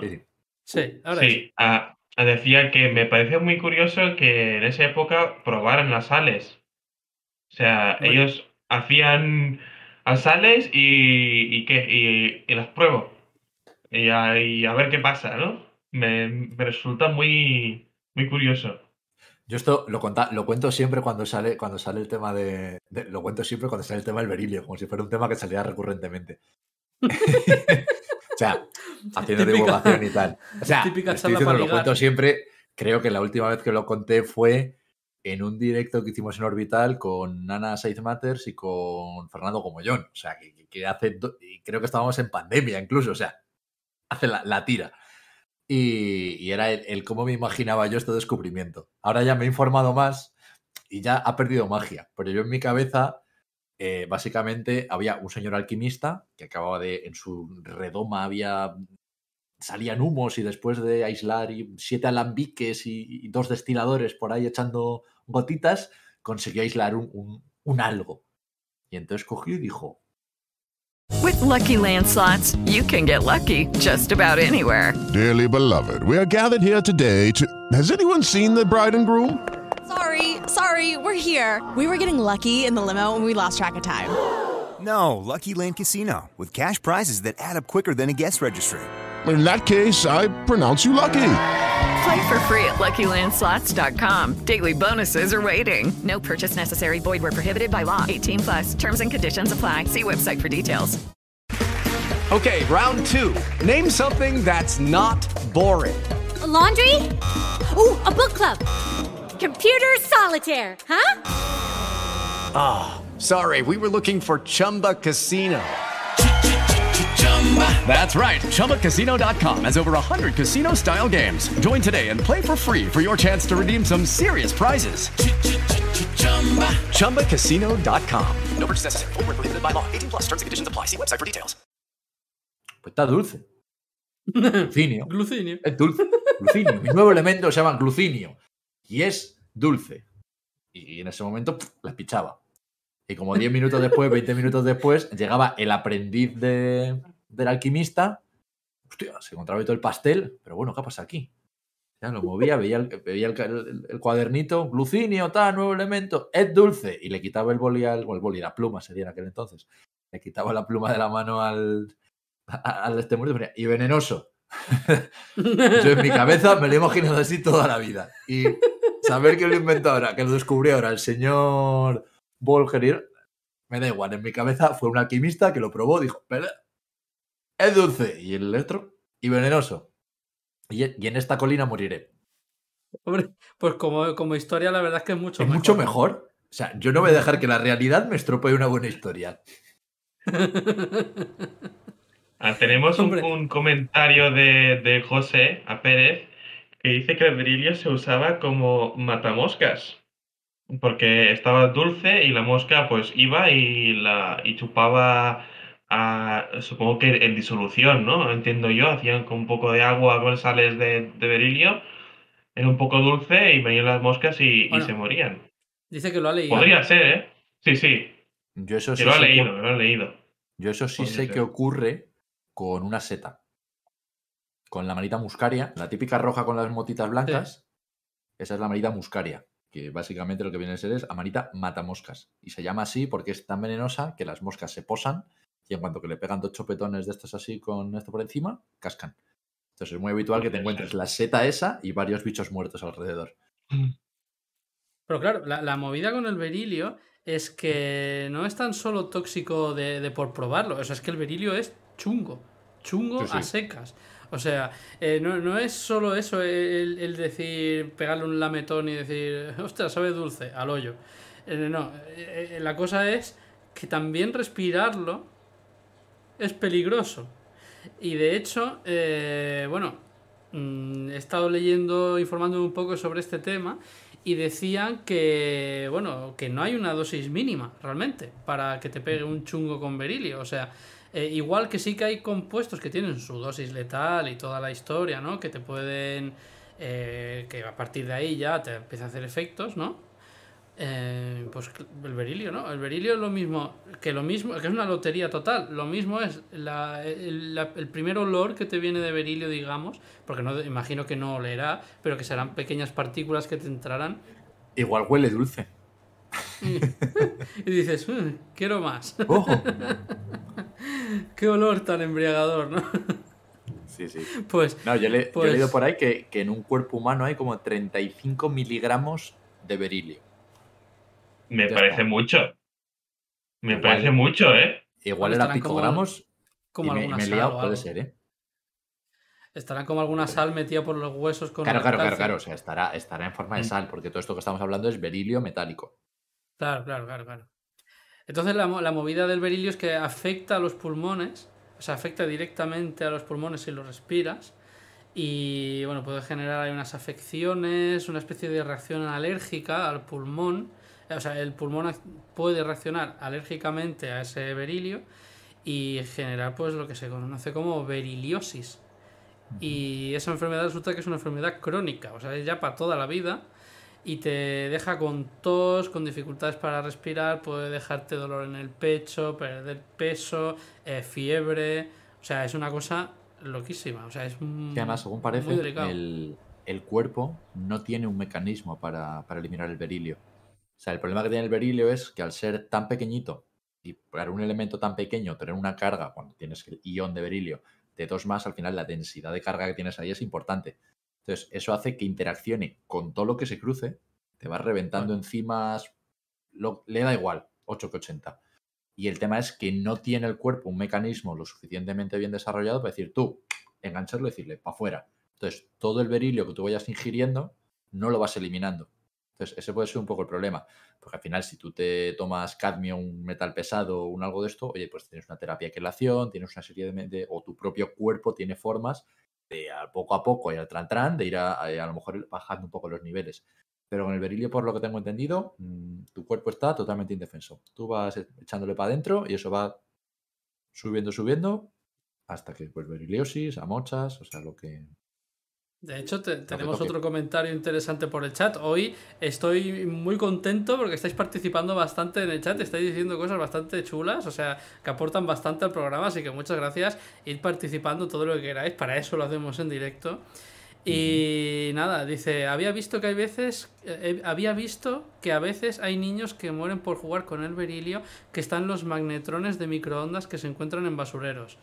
Eh. Evidentemente yo esta información no la tengo, claro, pero vuelve a salir el tema de los magnetrones, Los magnetrones. de los microondas. Fíjate, eh, ya, ya ha salido dos veces, voy a buscar por aquí por internet a ver en qué parte, ¿no?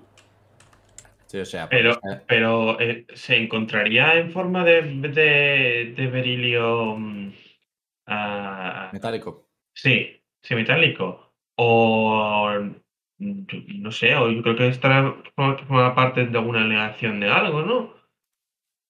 O no lo sé, la verdad. No lo sé en qué estado. A ver si está bien aislado en una atmósfera inerte o no hay directamente atmósfera, sino que va directamente contra la chapa. No tendría por qué no estar en estado metálico. Ahora, en el momento en que hay un poco de aire o algo de esto, mm, te forma un óxido tal que así. Así que no te sé decir, la verdad. O sea, es, es que no, no sabía yo que estaba en, en los magnetrones de, de los microondas.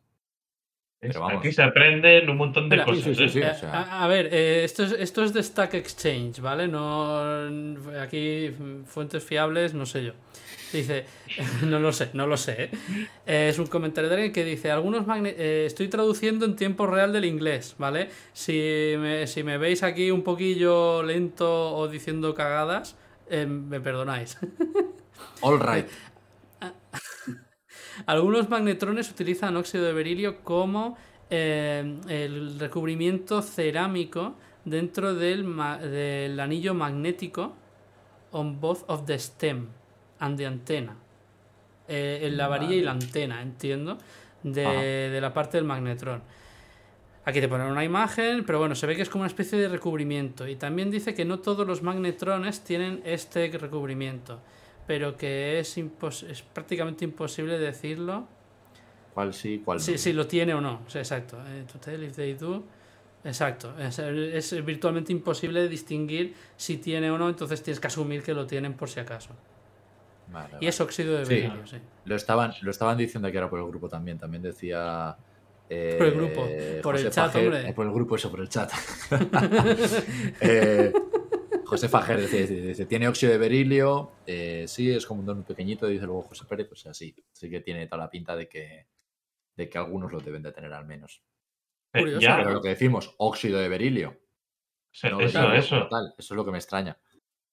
Ya con el berilio en, en- en forma iónica o en forma de sal, ya hay problemas. Hombre, yo entiendo que el berilio, con, con la- facilidad que tiene que tener para oxidarse, es decir, el berilio metálico, bueno, de hecho, el berilio metálico, si tú tienes ese pasiva, ¿no? Forma una capa de óxido de berilio por fuera que hace que el, lo de dentro no se oxide, es- tiene la capacidad de pasivación. Entonces yo entiendo que si respiras berilio metálico, al final lo que tendrás en los pulmones es óxido de Sí, berilio. óxido de berilio, puede ser. Y, y a- y al fin y al cabo será igual de tóxico que, que- que respirar óxido de berilio sin más. O sea. Oye, muy curioso todo esto, ¿eh? Estamos aprendiendo nosotros también. Yo no tenía ni idea de que en un microondas podía encontrar berilio. O sea, estoy flipando. Y eso que nos hemos preparado un podcast sobre el berilio. Bueno, a ver, yo he de decir que yo siempre digo lo mismo en los, en los podcasts, en los directos, que es que no tengo tiempo para prepararme las cosas. Chicos, defiendo la tesis. Eso no se dentro de dos dice, meses. eso no se dice. No, no, yo lo digo, yo lo digo porque es que es así, es la verdad. Eh, dentro de dos meses tengo que defender la tesis y tengo que depositarla dentro de dos semanas, entonces tengo muy poco Uh. tiempo para, para poder prepararme cosas. Me lo he preparado hoy como he podido y lo de los microondas ya te digo, no. Pero a, a que lo que no sabéis también es que el berilio se forma en la atmósfera. Ostras. Venga, mind blowing Eso- time. Eso tampoco lo, lo, lo sabíais. Es que Cuenta más, por, cuéntame más. Por, por raro que parezca, como siempre decimos que casi todos los elementos nacen en, la- en las estrellas, justamente el berilio no. El berilio en la, en la estrella es un isótopo muy inestable y termina desin- desintegrándose. Entonces, la única forma de que se genere el berilio es por bombardeo de rayos cósmicos a protones a muy alta energía, básicamente, que chocan con los núcleos de nitrógeno de, de la atmósfera. Y ese, ese choque produce una de- desintegración de, de- de núcleos con, con cuatro protones, que es el, el berilio. O sea, Y se, y se forma en la atmósfera. Entonces cae todo.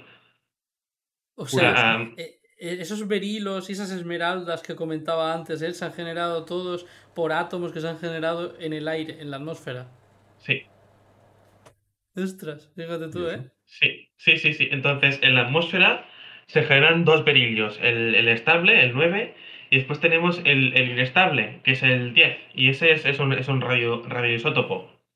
Y encontré un, un- una cosa muy, muy curiosa porque se puede utilizar para, para ver ah, a cómo se, cómo están hechos los, ah, los, los sedimentos en, en un río. O sea, como he dicho, se forma en la atmósfera y precipita por, por, por su peso, al final termina cayendo, sedimenta, y tú gracias a eso puedes ver cómo fueron los, los sedimentos en su día, puedes ah, ah, ah, poner fecha, es un poco como el, el carbono 14.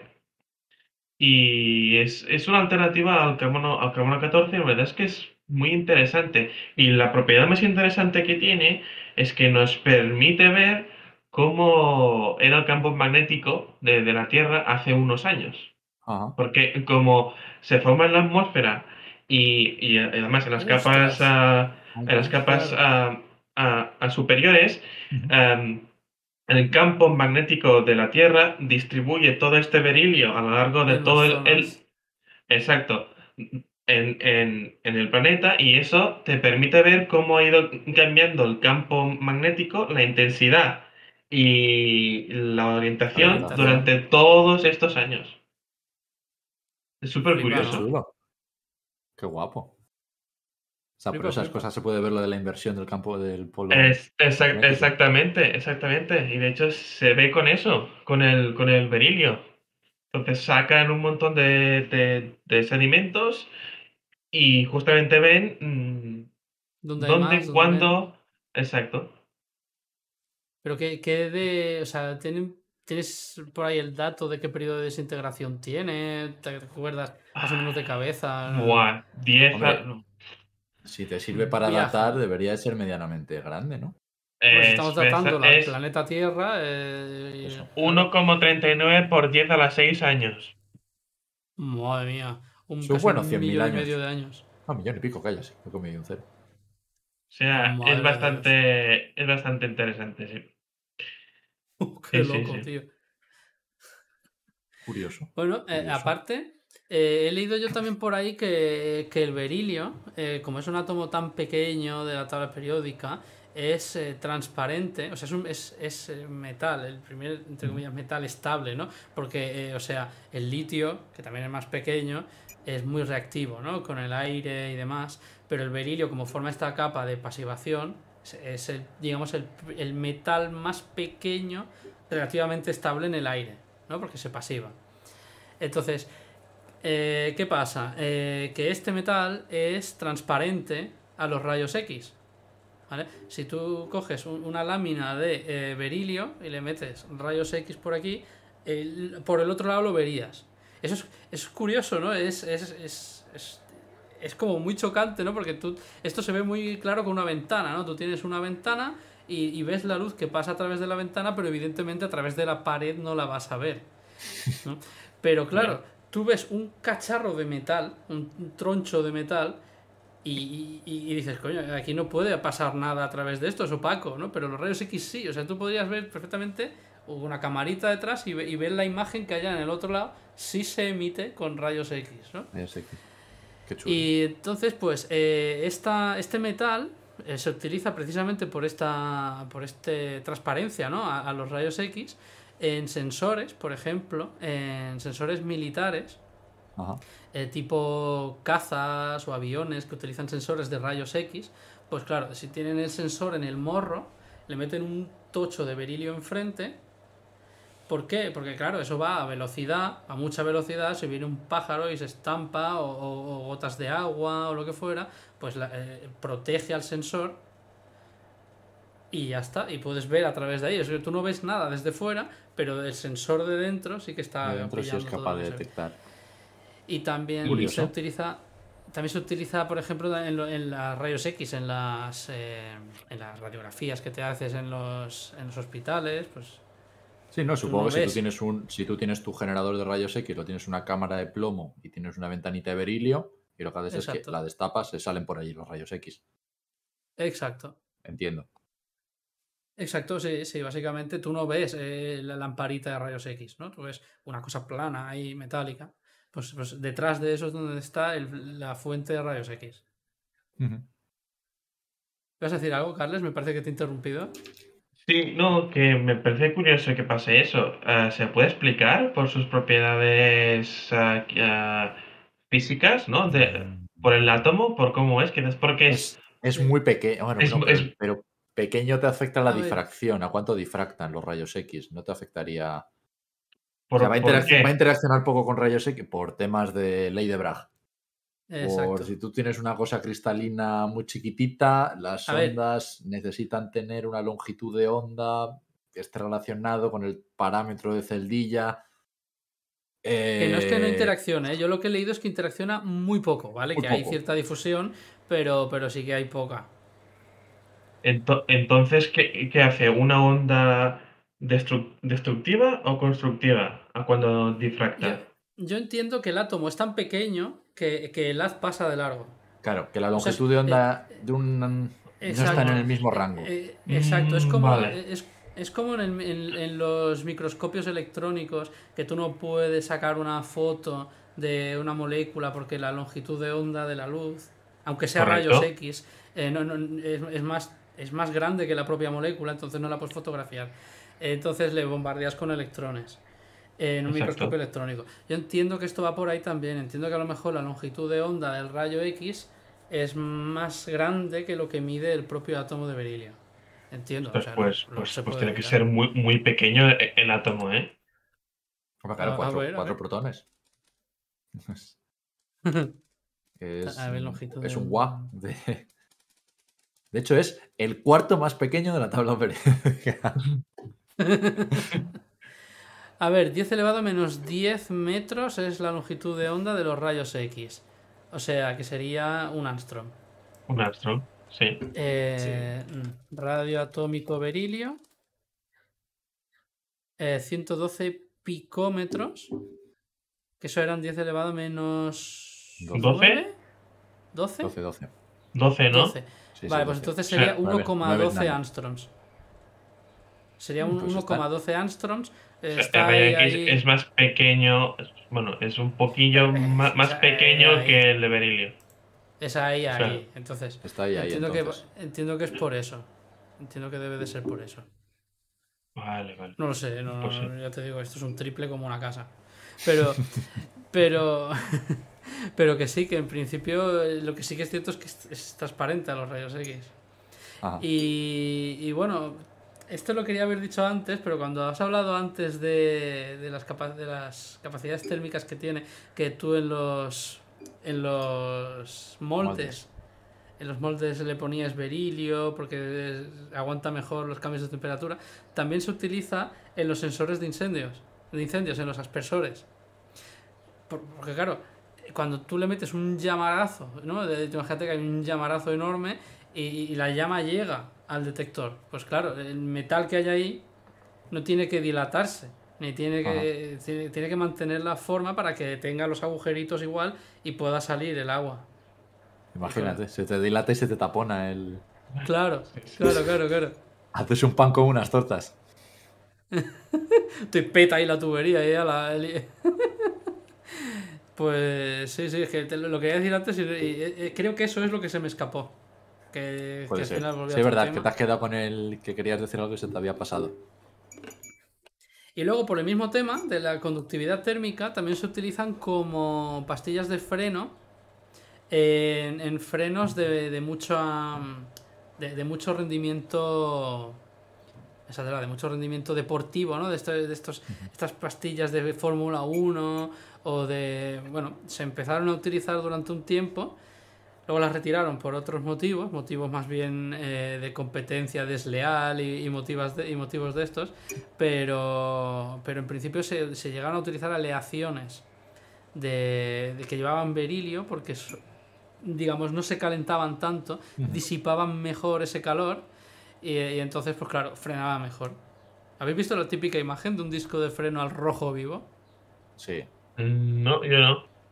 No. O sea, yo, yo he llegado a ver los frenos de un amigo eh, saliendo humo.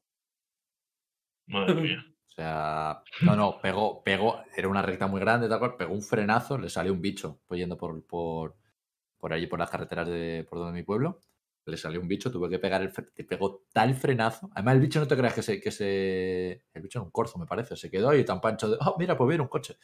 A los bichos se la Y- pela, ¿eh? O y- sea, Sí, sí, sí, sí, le sudó dos cojones al, perdón por, al bicho. Y, y pues bueno. no le dio, ¿no? Eh, No le dio, no le dio. Todo el mundo bien, pero los que íbamos en el coche, de- o sea, íbamos como en dos coches, íbamos detrás. Claro, cuando de repente vimos que ya por fin se frena y empieza a salirle humo de las de, de las ruedas, dijimos tú, tú, tú. Que esto Qué sale, sale barbaridad. ardiendo o algo. Nada, nada, Pues salieron es- dos minutos y luego ya se paró. Pero uff, el susto. Pues si hubieran sido pastillas de berilio, no hubiera pasado eso. Pero a lo Claro. mejor, la- a lo mejor las pastillas le hubieran costado más que el coche. eso, eso seguro. Eso seguro. Pues fíjate que el otro día se me. No tiene nada que ver, pero el otro día se me cruzó a mí una, una culebra. Una, una- una culebra que me quedé flipado. O sea, yo nunca había visto un bicho tan grande. O sea, yo creo que estirado. Que las culebras son grandes. Sí, pero ya te digo, yo no Muy había grandes. visto nunca ninguna. Y, y sé que por aquí, por, por Tarragona hay, pero yo nunca había visto una tan grande. Es que yo, a ver, es que yo vengo de Ibiza, ¿sabes? En, en Ibiza, la fauna autóctona son los turistas.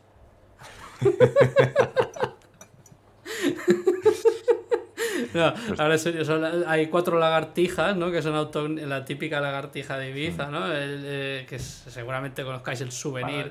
es- Sí, llaveros Eh, y cosas de estas siempre. Exacto, pues la típica lagartija y hay algún que otro, otro animal así más roedores, eh, gi- jinetas se llaman, que son también de pero esas no son solo de allí, esas eh, también por. Bueno, hay, por la hay una, una autóctona, Ah, hay una un tipo de jineta autóctona. Pero ya, pero claro, yo allí no, no había culebras. Ahora me parece que sí que han metido algunas. Y claro, yo nunca había visto un bicharraco tan grande, o sea, en forma de serpiente. O sea, me he quedado flipado.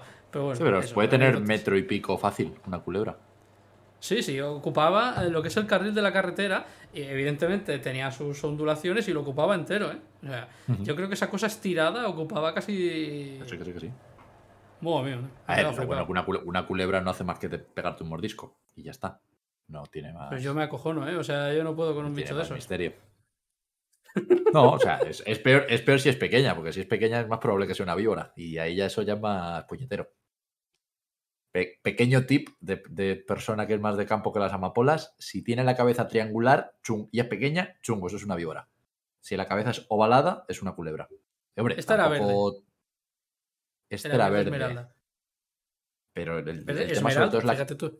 Sí, sí, sí, sí, sí. sí, ¿eh? Ah, al final tiene El razón tema- relación ¿Cómo hila, eh? ¿Cómo hila aquí el amigo? Es que, por favor, de verdad, macho. Es, es que... Eh, no, no te sé decir por color. O sea, por color no tengo ni idea. Pero sé que es eso. Forma de cabeza. Si es cabeza ovalada, es una culebra. Si la cabeza es forma de punta de flecha, forma de triángulo, es una víbora. Yo te digo la verdad, yo veo, las un- yo veo una cosa larga moviéndose en el suelo, lo último que le miro es la cabeza. Lo que, lo- lo- Eso te iba lo- a decir. Yo, Pablo, no, no tardo ni, ni- ni un segundo en, en irme corriendo, ¿eh? Yo yo no me que quedo ahí a por dónde mirar. me voy. Eso es. una serpiente que no es. Yo no miro la cabeza ni nada, yo echo a correr. Que no sabéis contra un león, que sabéis contra una serpiente. O sea, que tiene, más Imagínate si me miedo, encuentro un león. que tiene más miedo la serpiente de vosotros que vosotros de ella.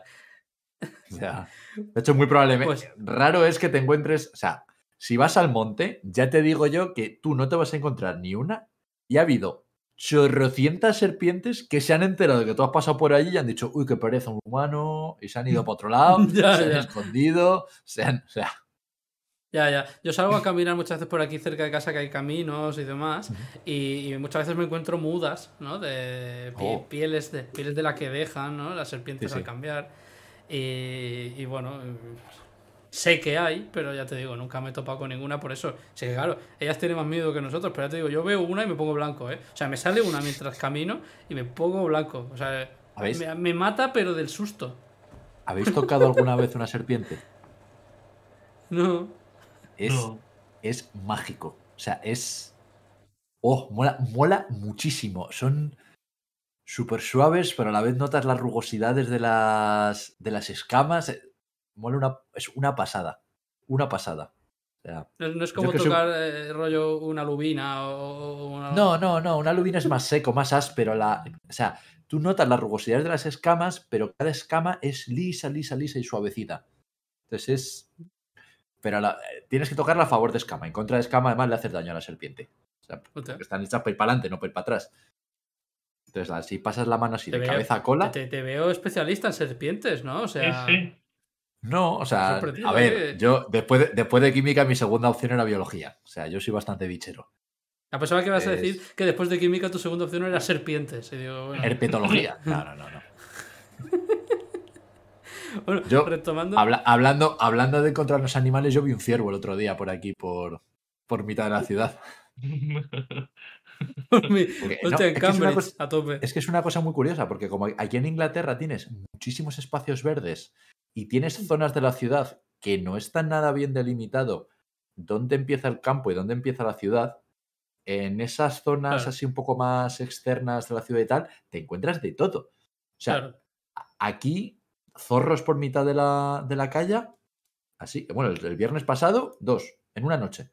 Claro, el animal piensa, si, si sabes como poco, ¿para qué me invitas, no? O sea, si dejas, ¿para qué dejas aquí un cacho de terreno? Pa- Pues para que venga, ¿no?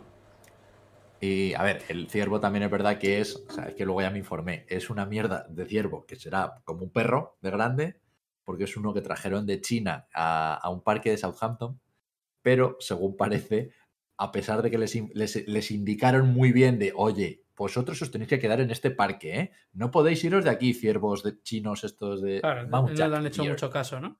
Y no les han hecho mucho caso y ahora son una especie invasora por el este de Inglaterra, según parece. Vaya.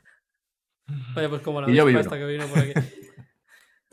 Bueno, Bueno, retomando to- un poco el tema de- de- del berilio y de las esmeraldas, que las hemos dejado, que, que- que ha entrado ahí con las serpientes. eh, el, tema, el tema es muy curioso, ¿no? Con, el- con los berilos y con estos minerales, porque, bueno, por- porque es lo que decías tú antes, es la misma estructura, eh, lo que es, lo que es la, eh, la- la estructura de estos, bueno, de los berilos. Es que es un grupo, ¿no? De, de minerales Sí. que se llaman berilos, que todos tienen la misma estructura cristalina y lo que pasa es que cambia de color porque cambias las impurezas, cambias eh, lo- los metales que están sobrando, digamos, en los huecos, estorbando, y esos metales son los que dan el color. Eh, no, no, no, lo- no he mirado yo esto concretamente, pero si no me equivoco, el berilo debe de ser incoloro, ¿no? El berilo. Correcto. Sí, correcto. El berilo. De hecho, Eh, el berilo a secas, como mineral, se llama gosenita. Y es gosenita. rarísimo. O sea, fíjate si es raro que se llama gosenita por, por Gosen, un Gosen, ¿Una Massachusetts. No, no, no, no, un pueblo de Ah. Massachusetts. Sí, sí, sí. Que es donde estaba uno de los principales, eh, como uno de los primeros yacimientos que se encontraron de, de Gosenita. Y ha sido una cosa rarísima, pero rarísima. Porque lo más Pues normal es que se le acabe colando alguna impureza en el, en el material. El material, Hombre, claro. En el, en Es que es lo más normal del mundo. O sea, si tú estás en un sitio en el que hay eh, un suero, un suero, un suelo férreo, hay un Claro. suelo con, con- con hierro, óxidos de Claro. hierro y demás, pues lo más normal del mundo es que algún átomo de hierro se se cuele. O sea, entonces, pues eh, cuando tú tienes una estructura de berilo y los átomos que están por ahí colados son de hierro 2, que tiene ese color verde azulado, das, eh, o sea, el mineral que se forma ahí es la aguamarina. que era la piedra de la suerte de los marineros. Creían que les protegía de los mareos y de las tormentas. Y en verdad no Eh. hacía nada. ¿Eh? Magufos, los marineros. ¿Quién más magufo que un marinero? También te digo, ¿eh? que con las 10 mil millones de supersticiones que tienen, o que tenían o sea, en su momento. De hecho, tenemos por aquí, si quieres, podemos ir poniendo, eh, des- descubrirles a esta buena gente. Ahora está en la parte claro. audiovisual, que la gente del Hombre, por podcast, supuesto. pues Los intentaremos describirlo como mejor podamos. ¿No te encantaría tener 100 dólares extra en tu bolsillo? Haz que un experto bilingüe de TurboTax declare tus impuestos para el 31 de marzo y obtén 100 dólares de vuelta al instante. Porque no importa cuáles hayan sido tus logros del año pasado, TurboTax hace que cuenten. Obtén 100 dólares de vuelta y tus impuestos con 100% de precisión, solo con Intuit TurboTax. Debes declarar para el 31 de marzo. Crédito solo aplicable al costo de la presentación federal con TurboTax Full Service. Oferta sujeta a cambios o cancelación en cualquier momento. Pero la Mira, gente que vamos a hacer una cosa, para los que para los que lo estáis viendo en el podcast, lo vamos a intentar describir como mejor podamos. Porque, claro, es una estructura cristalina que para explicar eso va a ser un poco fiesta. Pero si queréis verlo, vamos a dejar el enlace a los archivos que va a comentar él en la descripción del vídeo de YouTube. ¿Vale? Correcto. Entonces, eh, podéis acceder a YouTube a través de los 40.000 enlaces que tenéis por aquí, ¿vale?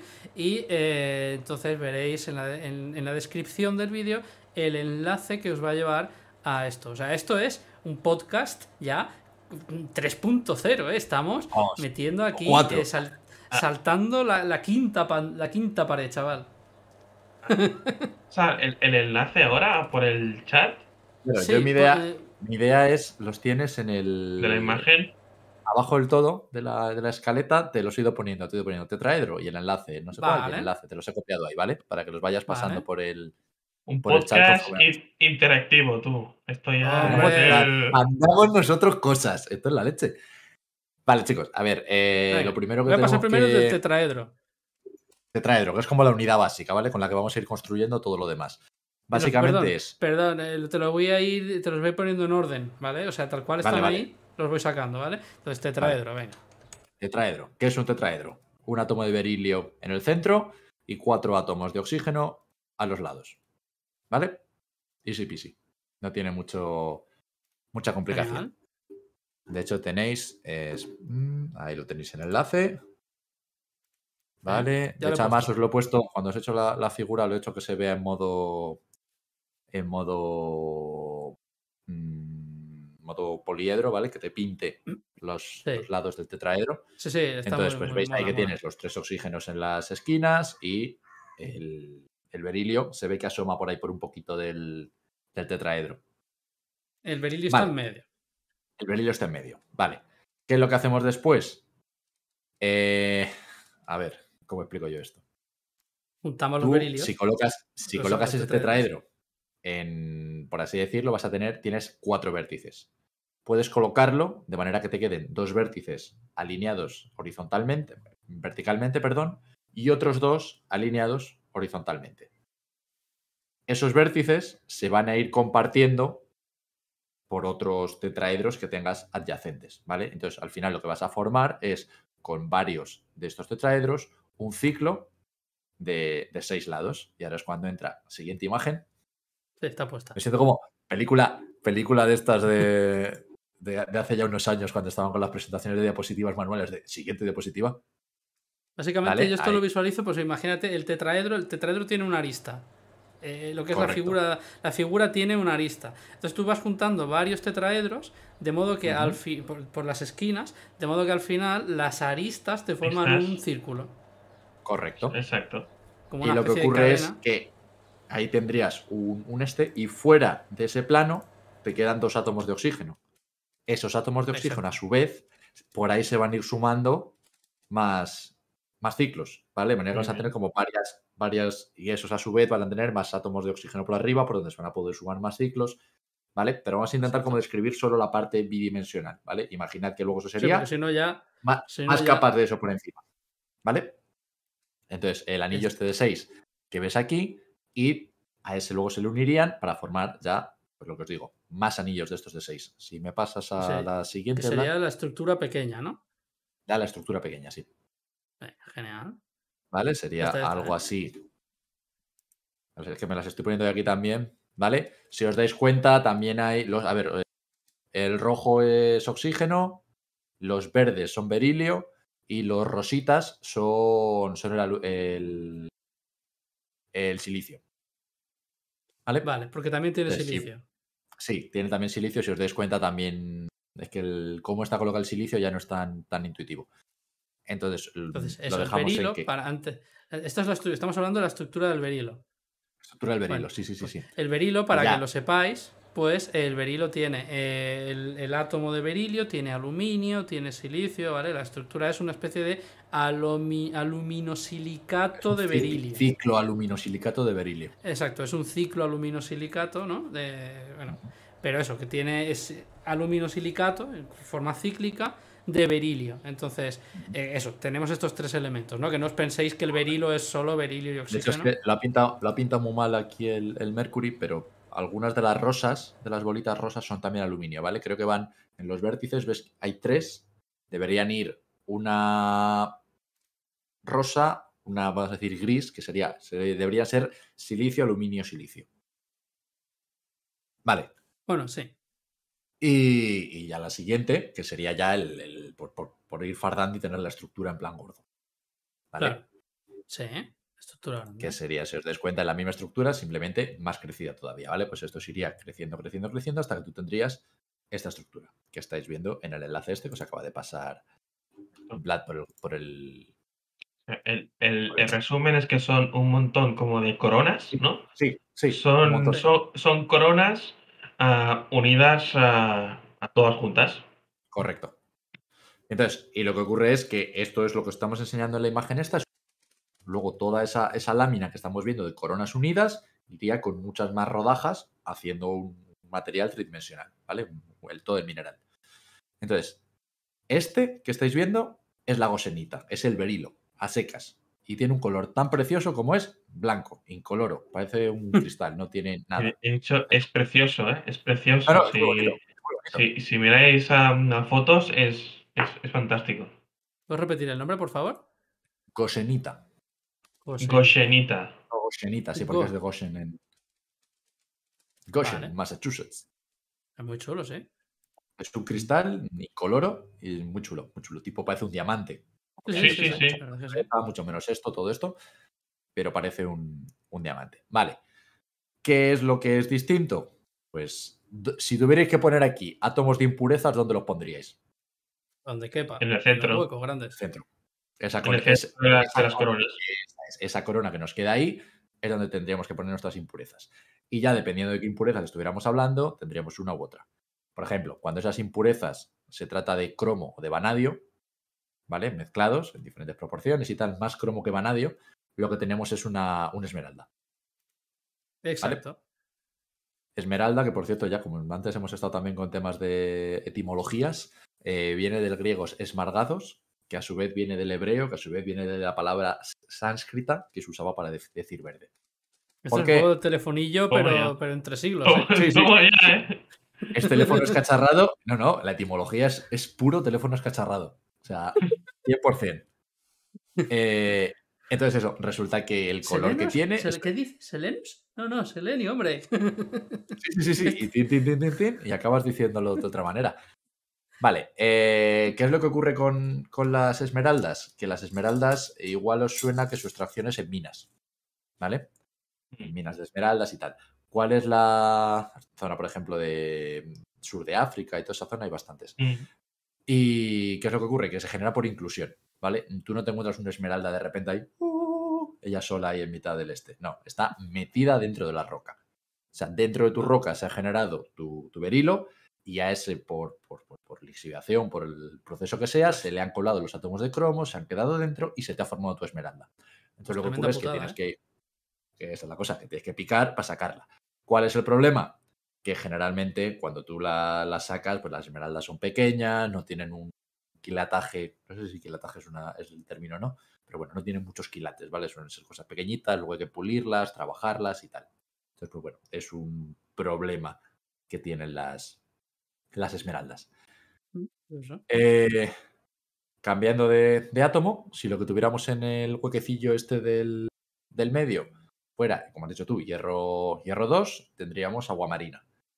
Si algunos de esos hierro 2 comenzaran a oxidarse y, nos y pasaran a ser hierro 3, ¿vale? Tuviéramos una mezcla hierro 2, hierro 3, lo que tendríamos sería, eh, no he conseguido encontrar el nombre de este mineral en, en castellano, mira que lo he buscado, no lo encuentro por ningún lado, pero pone eh, Maxize, ¿vale? En, en- en inglés sería Maxisa, Maxisa, no tengo muy claro el, cuál sería la traducción, pero es básicamente un agua marina de un color azul oscuro, ¿vale? Oscuro.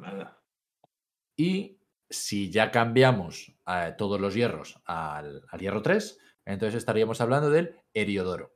¿Vale? Heriodoro, que de nuevo eh, voy, a, voy a deciros la nomenclatura a ver si os adivináis de qué color es. Eh, viene del griego Helios y Doros. Doros significa regalo y Helios, pues sol. O sea, sería como el regalo del sol. ¿De qué color puede ser el Heriodoro? Amarillo. Amarillo, correcto. Vale. Quizás. Quizás. Eh, una cosa muy curiosa que tiene que, que no le ocurre lo que las esmeraldas, ¿vale? Los heriodoros no se forman por, por, por intrusión, por, por inclusión, ¿vale? Estos sí se forman de, de manera nativa, entonces no es raro. Estos sí que entras a- a- al túnel y de repente ¡uh! tienes ahí el pedrusco de heriodoro en mitad, del, en mitad de la cueva, ¿vale? De hecho, el más grande que se conoce es uno que está en el Salón de las Joyas del Museo de Historia Natural de Washington, D.C., que tiene, ojito, ¿eh? 2054 quilates. Es un pedrusco. Es un pedrusco de Heriodoro eso, impresionante. Imagínate encontrar eso, ¿eh? No, no, o sea, el que se encontrará ahí está en el Museo de Historia Natural, lo tendrán custodiado como, como, como vamos. En el salón, me hace mucha gracia, tienen un salón de las gemas. O sea, tiene No, que sí, haber. sí.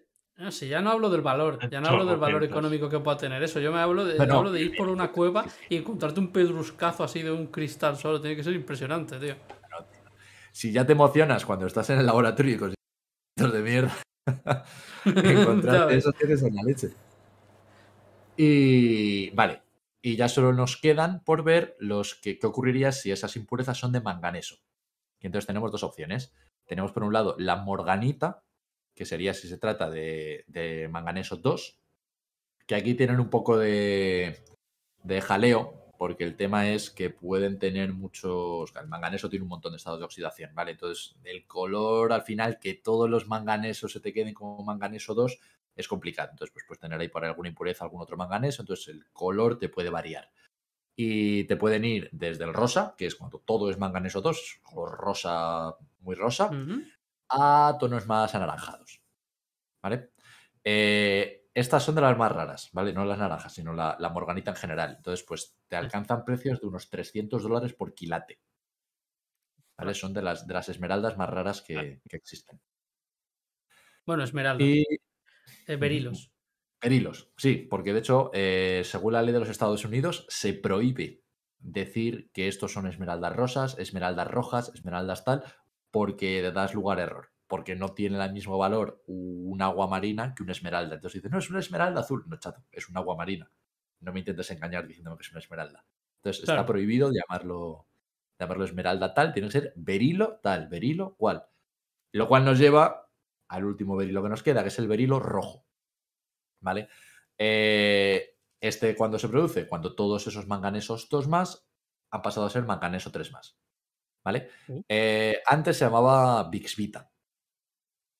Pero es un. No sé si esto se utiliza en geología, sé que en biología sí, pero bueno, es un nomen nudum, es decir, un nombre que, que ya se ha descartado, ¿vale? Ya no es. Ya no se utiliza.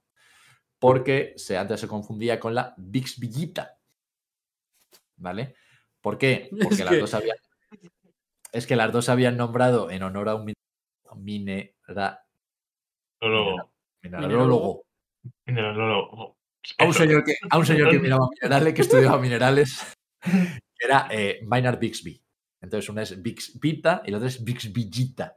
Entonces, pues como era un jaleo, dijeron, mira, chiqui, eh, berilo rojo, ya funcionar. Antes era esmeralda Ujú. roja también, pero ocurría lo mismo, que la- los Claro. Estados, al menos en Estados Unidos, dijeron, "Ch, de esmeralda nada. Que este es un este, normal y corriente, este no es tan así. Pues tiene que ser difícil distinguir entre esto y un rubí, por ejemplo, ¿no? Así a simple vista. Porque bueno, a simple tengo, vista, sí. tengo La fotos. estructura es aquí. distinta. La estructura de un rubí es estructura tipo corindón. Sí, sí, sí, sí, sí, sí, sí, ya, ya, ya. Sí, a nivel de química, sí, claro, pero, pero a simple vista tiene que ser complicado, sí. Estaría chulo, ¿eh? Pero- Dedicarse a la, a la gemología, no, gemología, a todo el tema de... A ver, la de- cristalografía mola. En el fondo, cuando estás así ya viendo cositas de estas. Sí, no, pero me refiero al tema de, de joyería, ¿no? De tallado de gemas y todo el rollo este. Eso, eso ya es un, es un mundo aparte, ¿eh? porque estamos acostumbrados a, a entender un poco cómo se forman los minerales y tal, pero el hecho de tallarlos y pulirlos y tal, esto, esto es otro, otro mundo, ¿eh? De hecho, el día, el día que vino. El día que vino Jo- Joan El Carvajal. Jordi. Ah, no, no, ah, Joan. Carvajal. eh, Nos Ah, sí, es comentaba, ¿no? verdad. de- del tema de, de- de pulir los cristales, de los planos cristalográficos y todo el rollo. Sí. Que tiene todas las ciencias, ¿eh? Sí, sí, sí, sí. Bueno, y luego también he visto que hay otro, ¿no? El crisoberilo.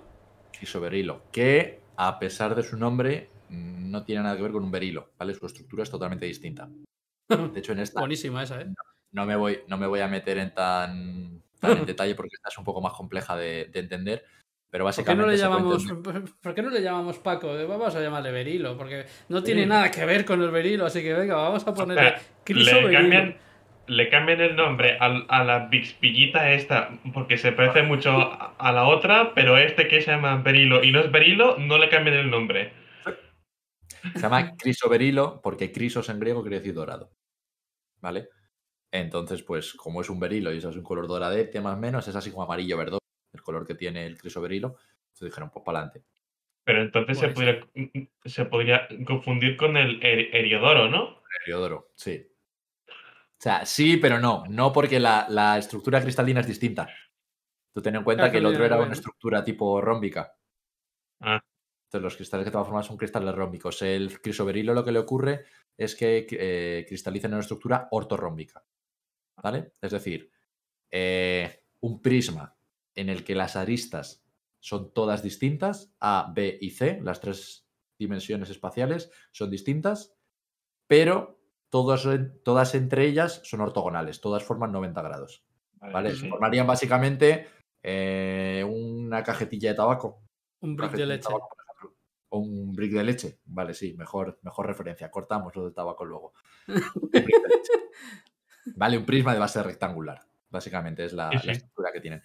¿Cómo lo forman? Pues si os pasa. vale, ya lo ha pasado Vlad por ahí el- la estructura. Básicamente, si os fijáis en la imagen que os ha pasado, tiene como dos unidades. Otro tetraedro, en este caso con el berilo en medio y los tres. y los cuatro, perdón, los cuatro oxígenos. Y luego tiene un octaedro.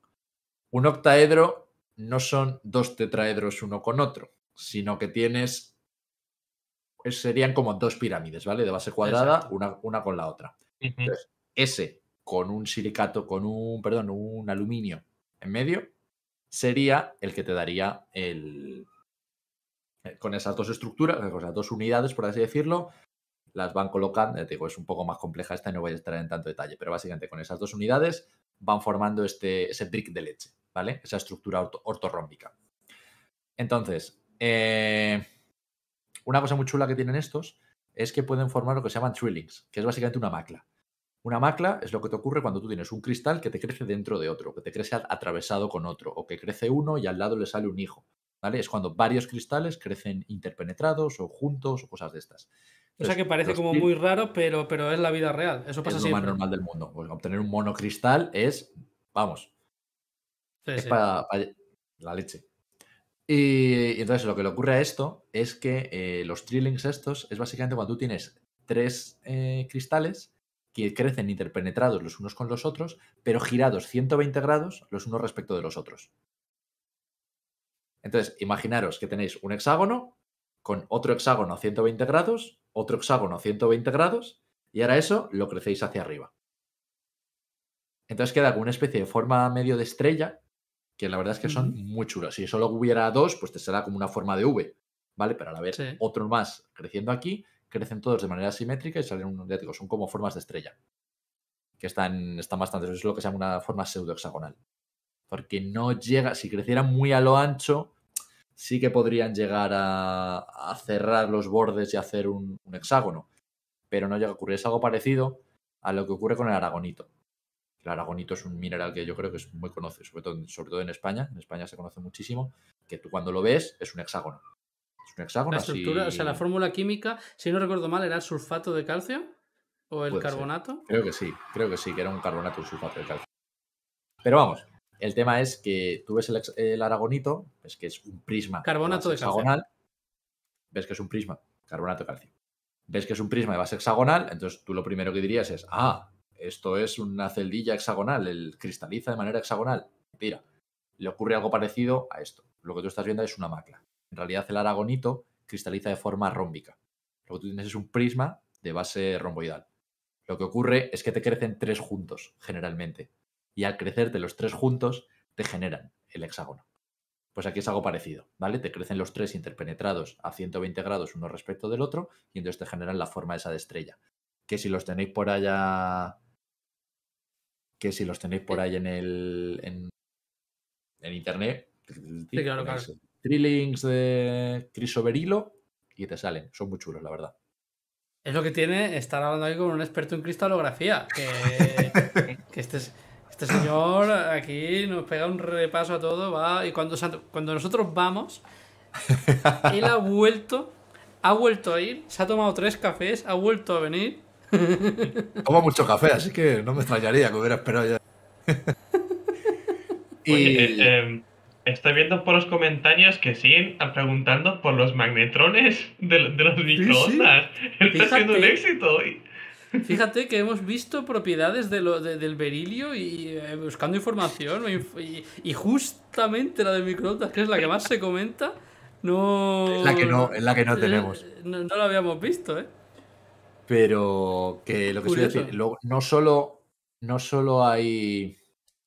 Que igual que en el caso de los berilos, teníamos diferentes berilos según las, las diferentes eh, impurezas que pudiésemos tener. Aquí nos ocurre lo mismo. Cuando hay sustitución de, de que era, era del cromo, perdón, del aluminio que tienes en el este por átomos de cromo, se te genera, por ejemplo, la eh, alexandrita, que es un mineral que es una auténtica chulada porque tiene eh, lo que se llama pleocroísmo.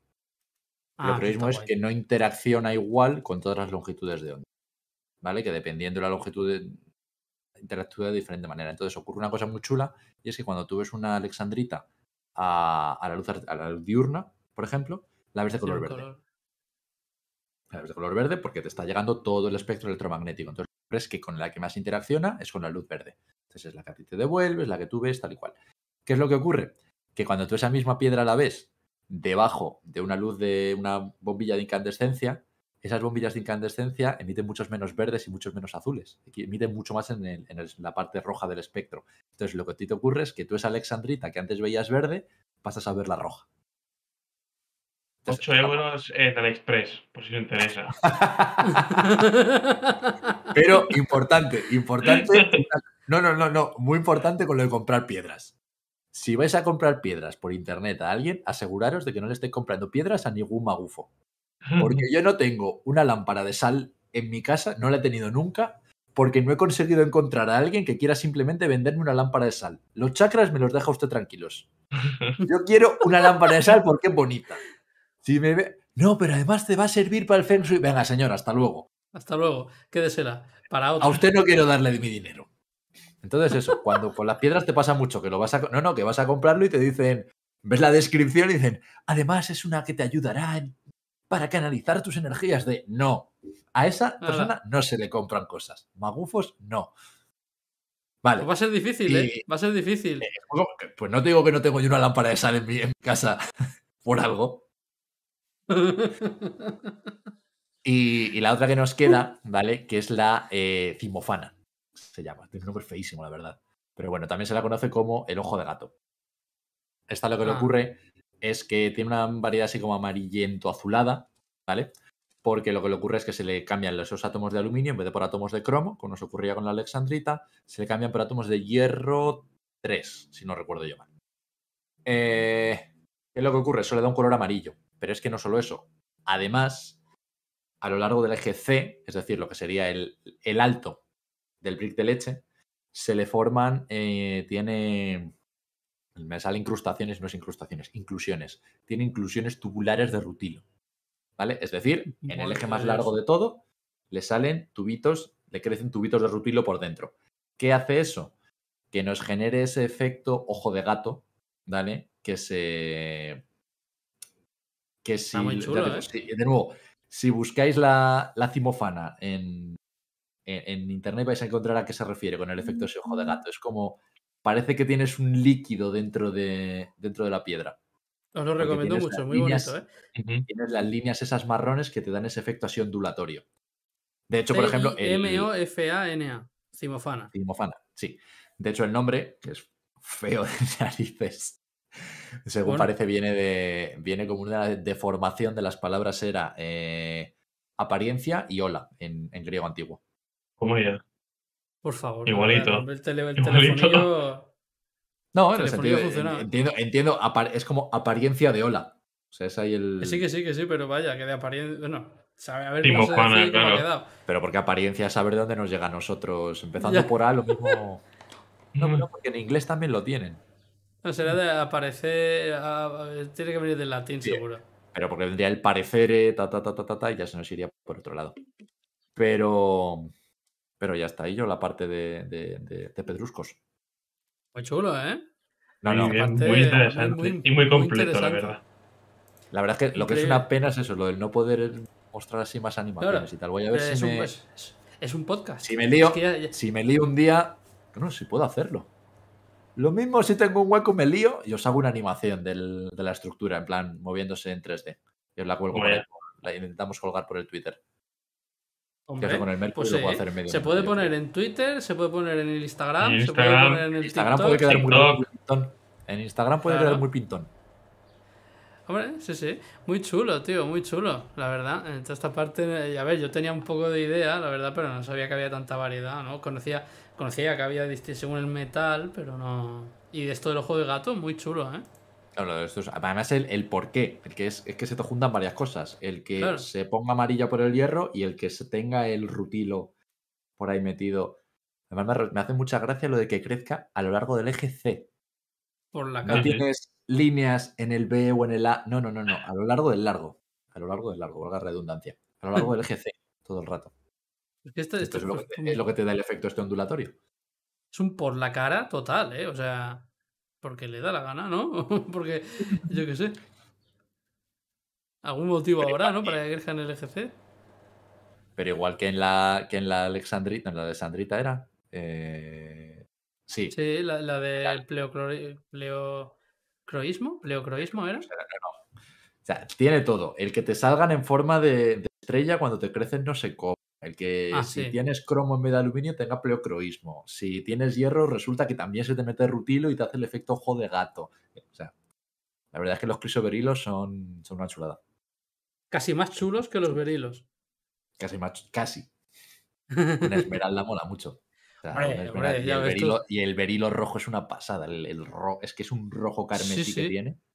Sí, sí, por eso es que ya te digo, estaba viendo, viendo fotos y digo, es muy difícil de distinguir de un rubí, porque más o menos el color es por ahí, por ahí. Es muy, muy intenso el rojo. Y me, y me sorprende que no haya con, con impurezas de manganeso 7. Porque el manganeso Igual no 7... te, no te puede cuadrar dentro de la estructura, a lo mejor. Estás metiendo ya en tema cargas y tal. se te Bueno. puede. Vale, por ahí sí, sí.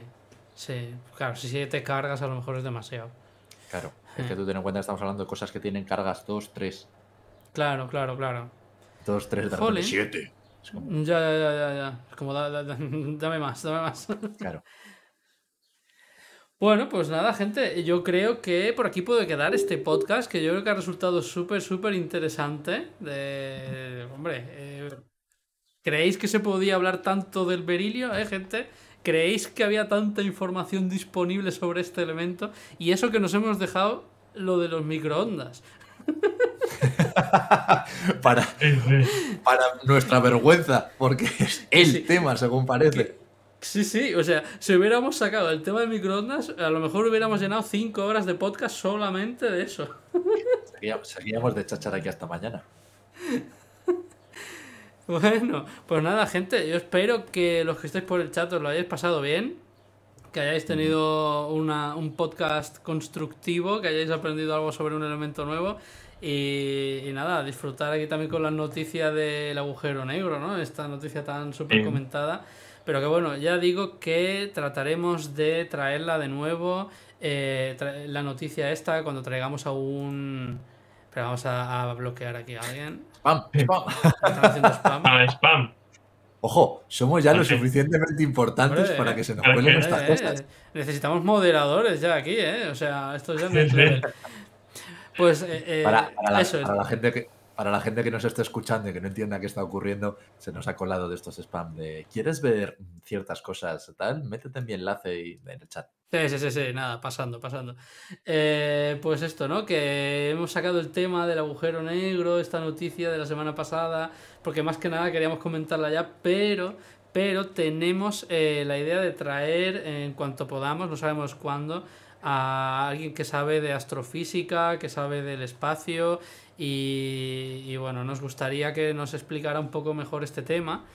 Así que nada, pues si os gusta y queréis saber un poquito más, os invito a que os quedéis.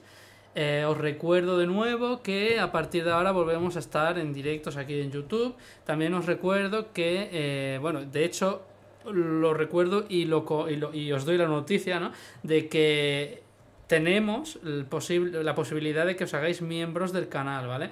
Tenéis disponible la opción de uniros debajo y recientemente hemos actualizado lo, que es el, precio por el que puedes apoyar al canal y así como las recompensas. Tenemos nuevos iconos, tenemos nuevos eh, emblemas para los que os hagáis miembros.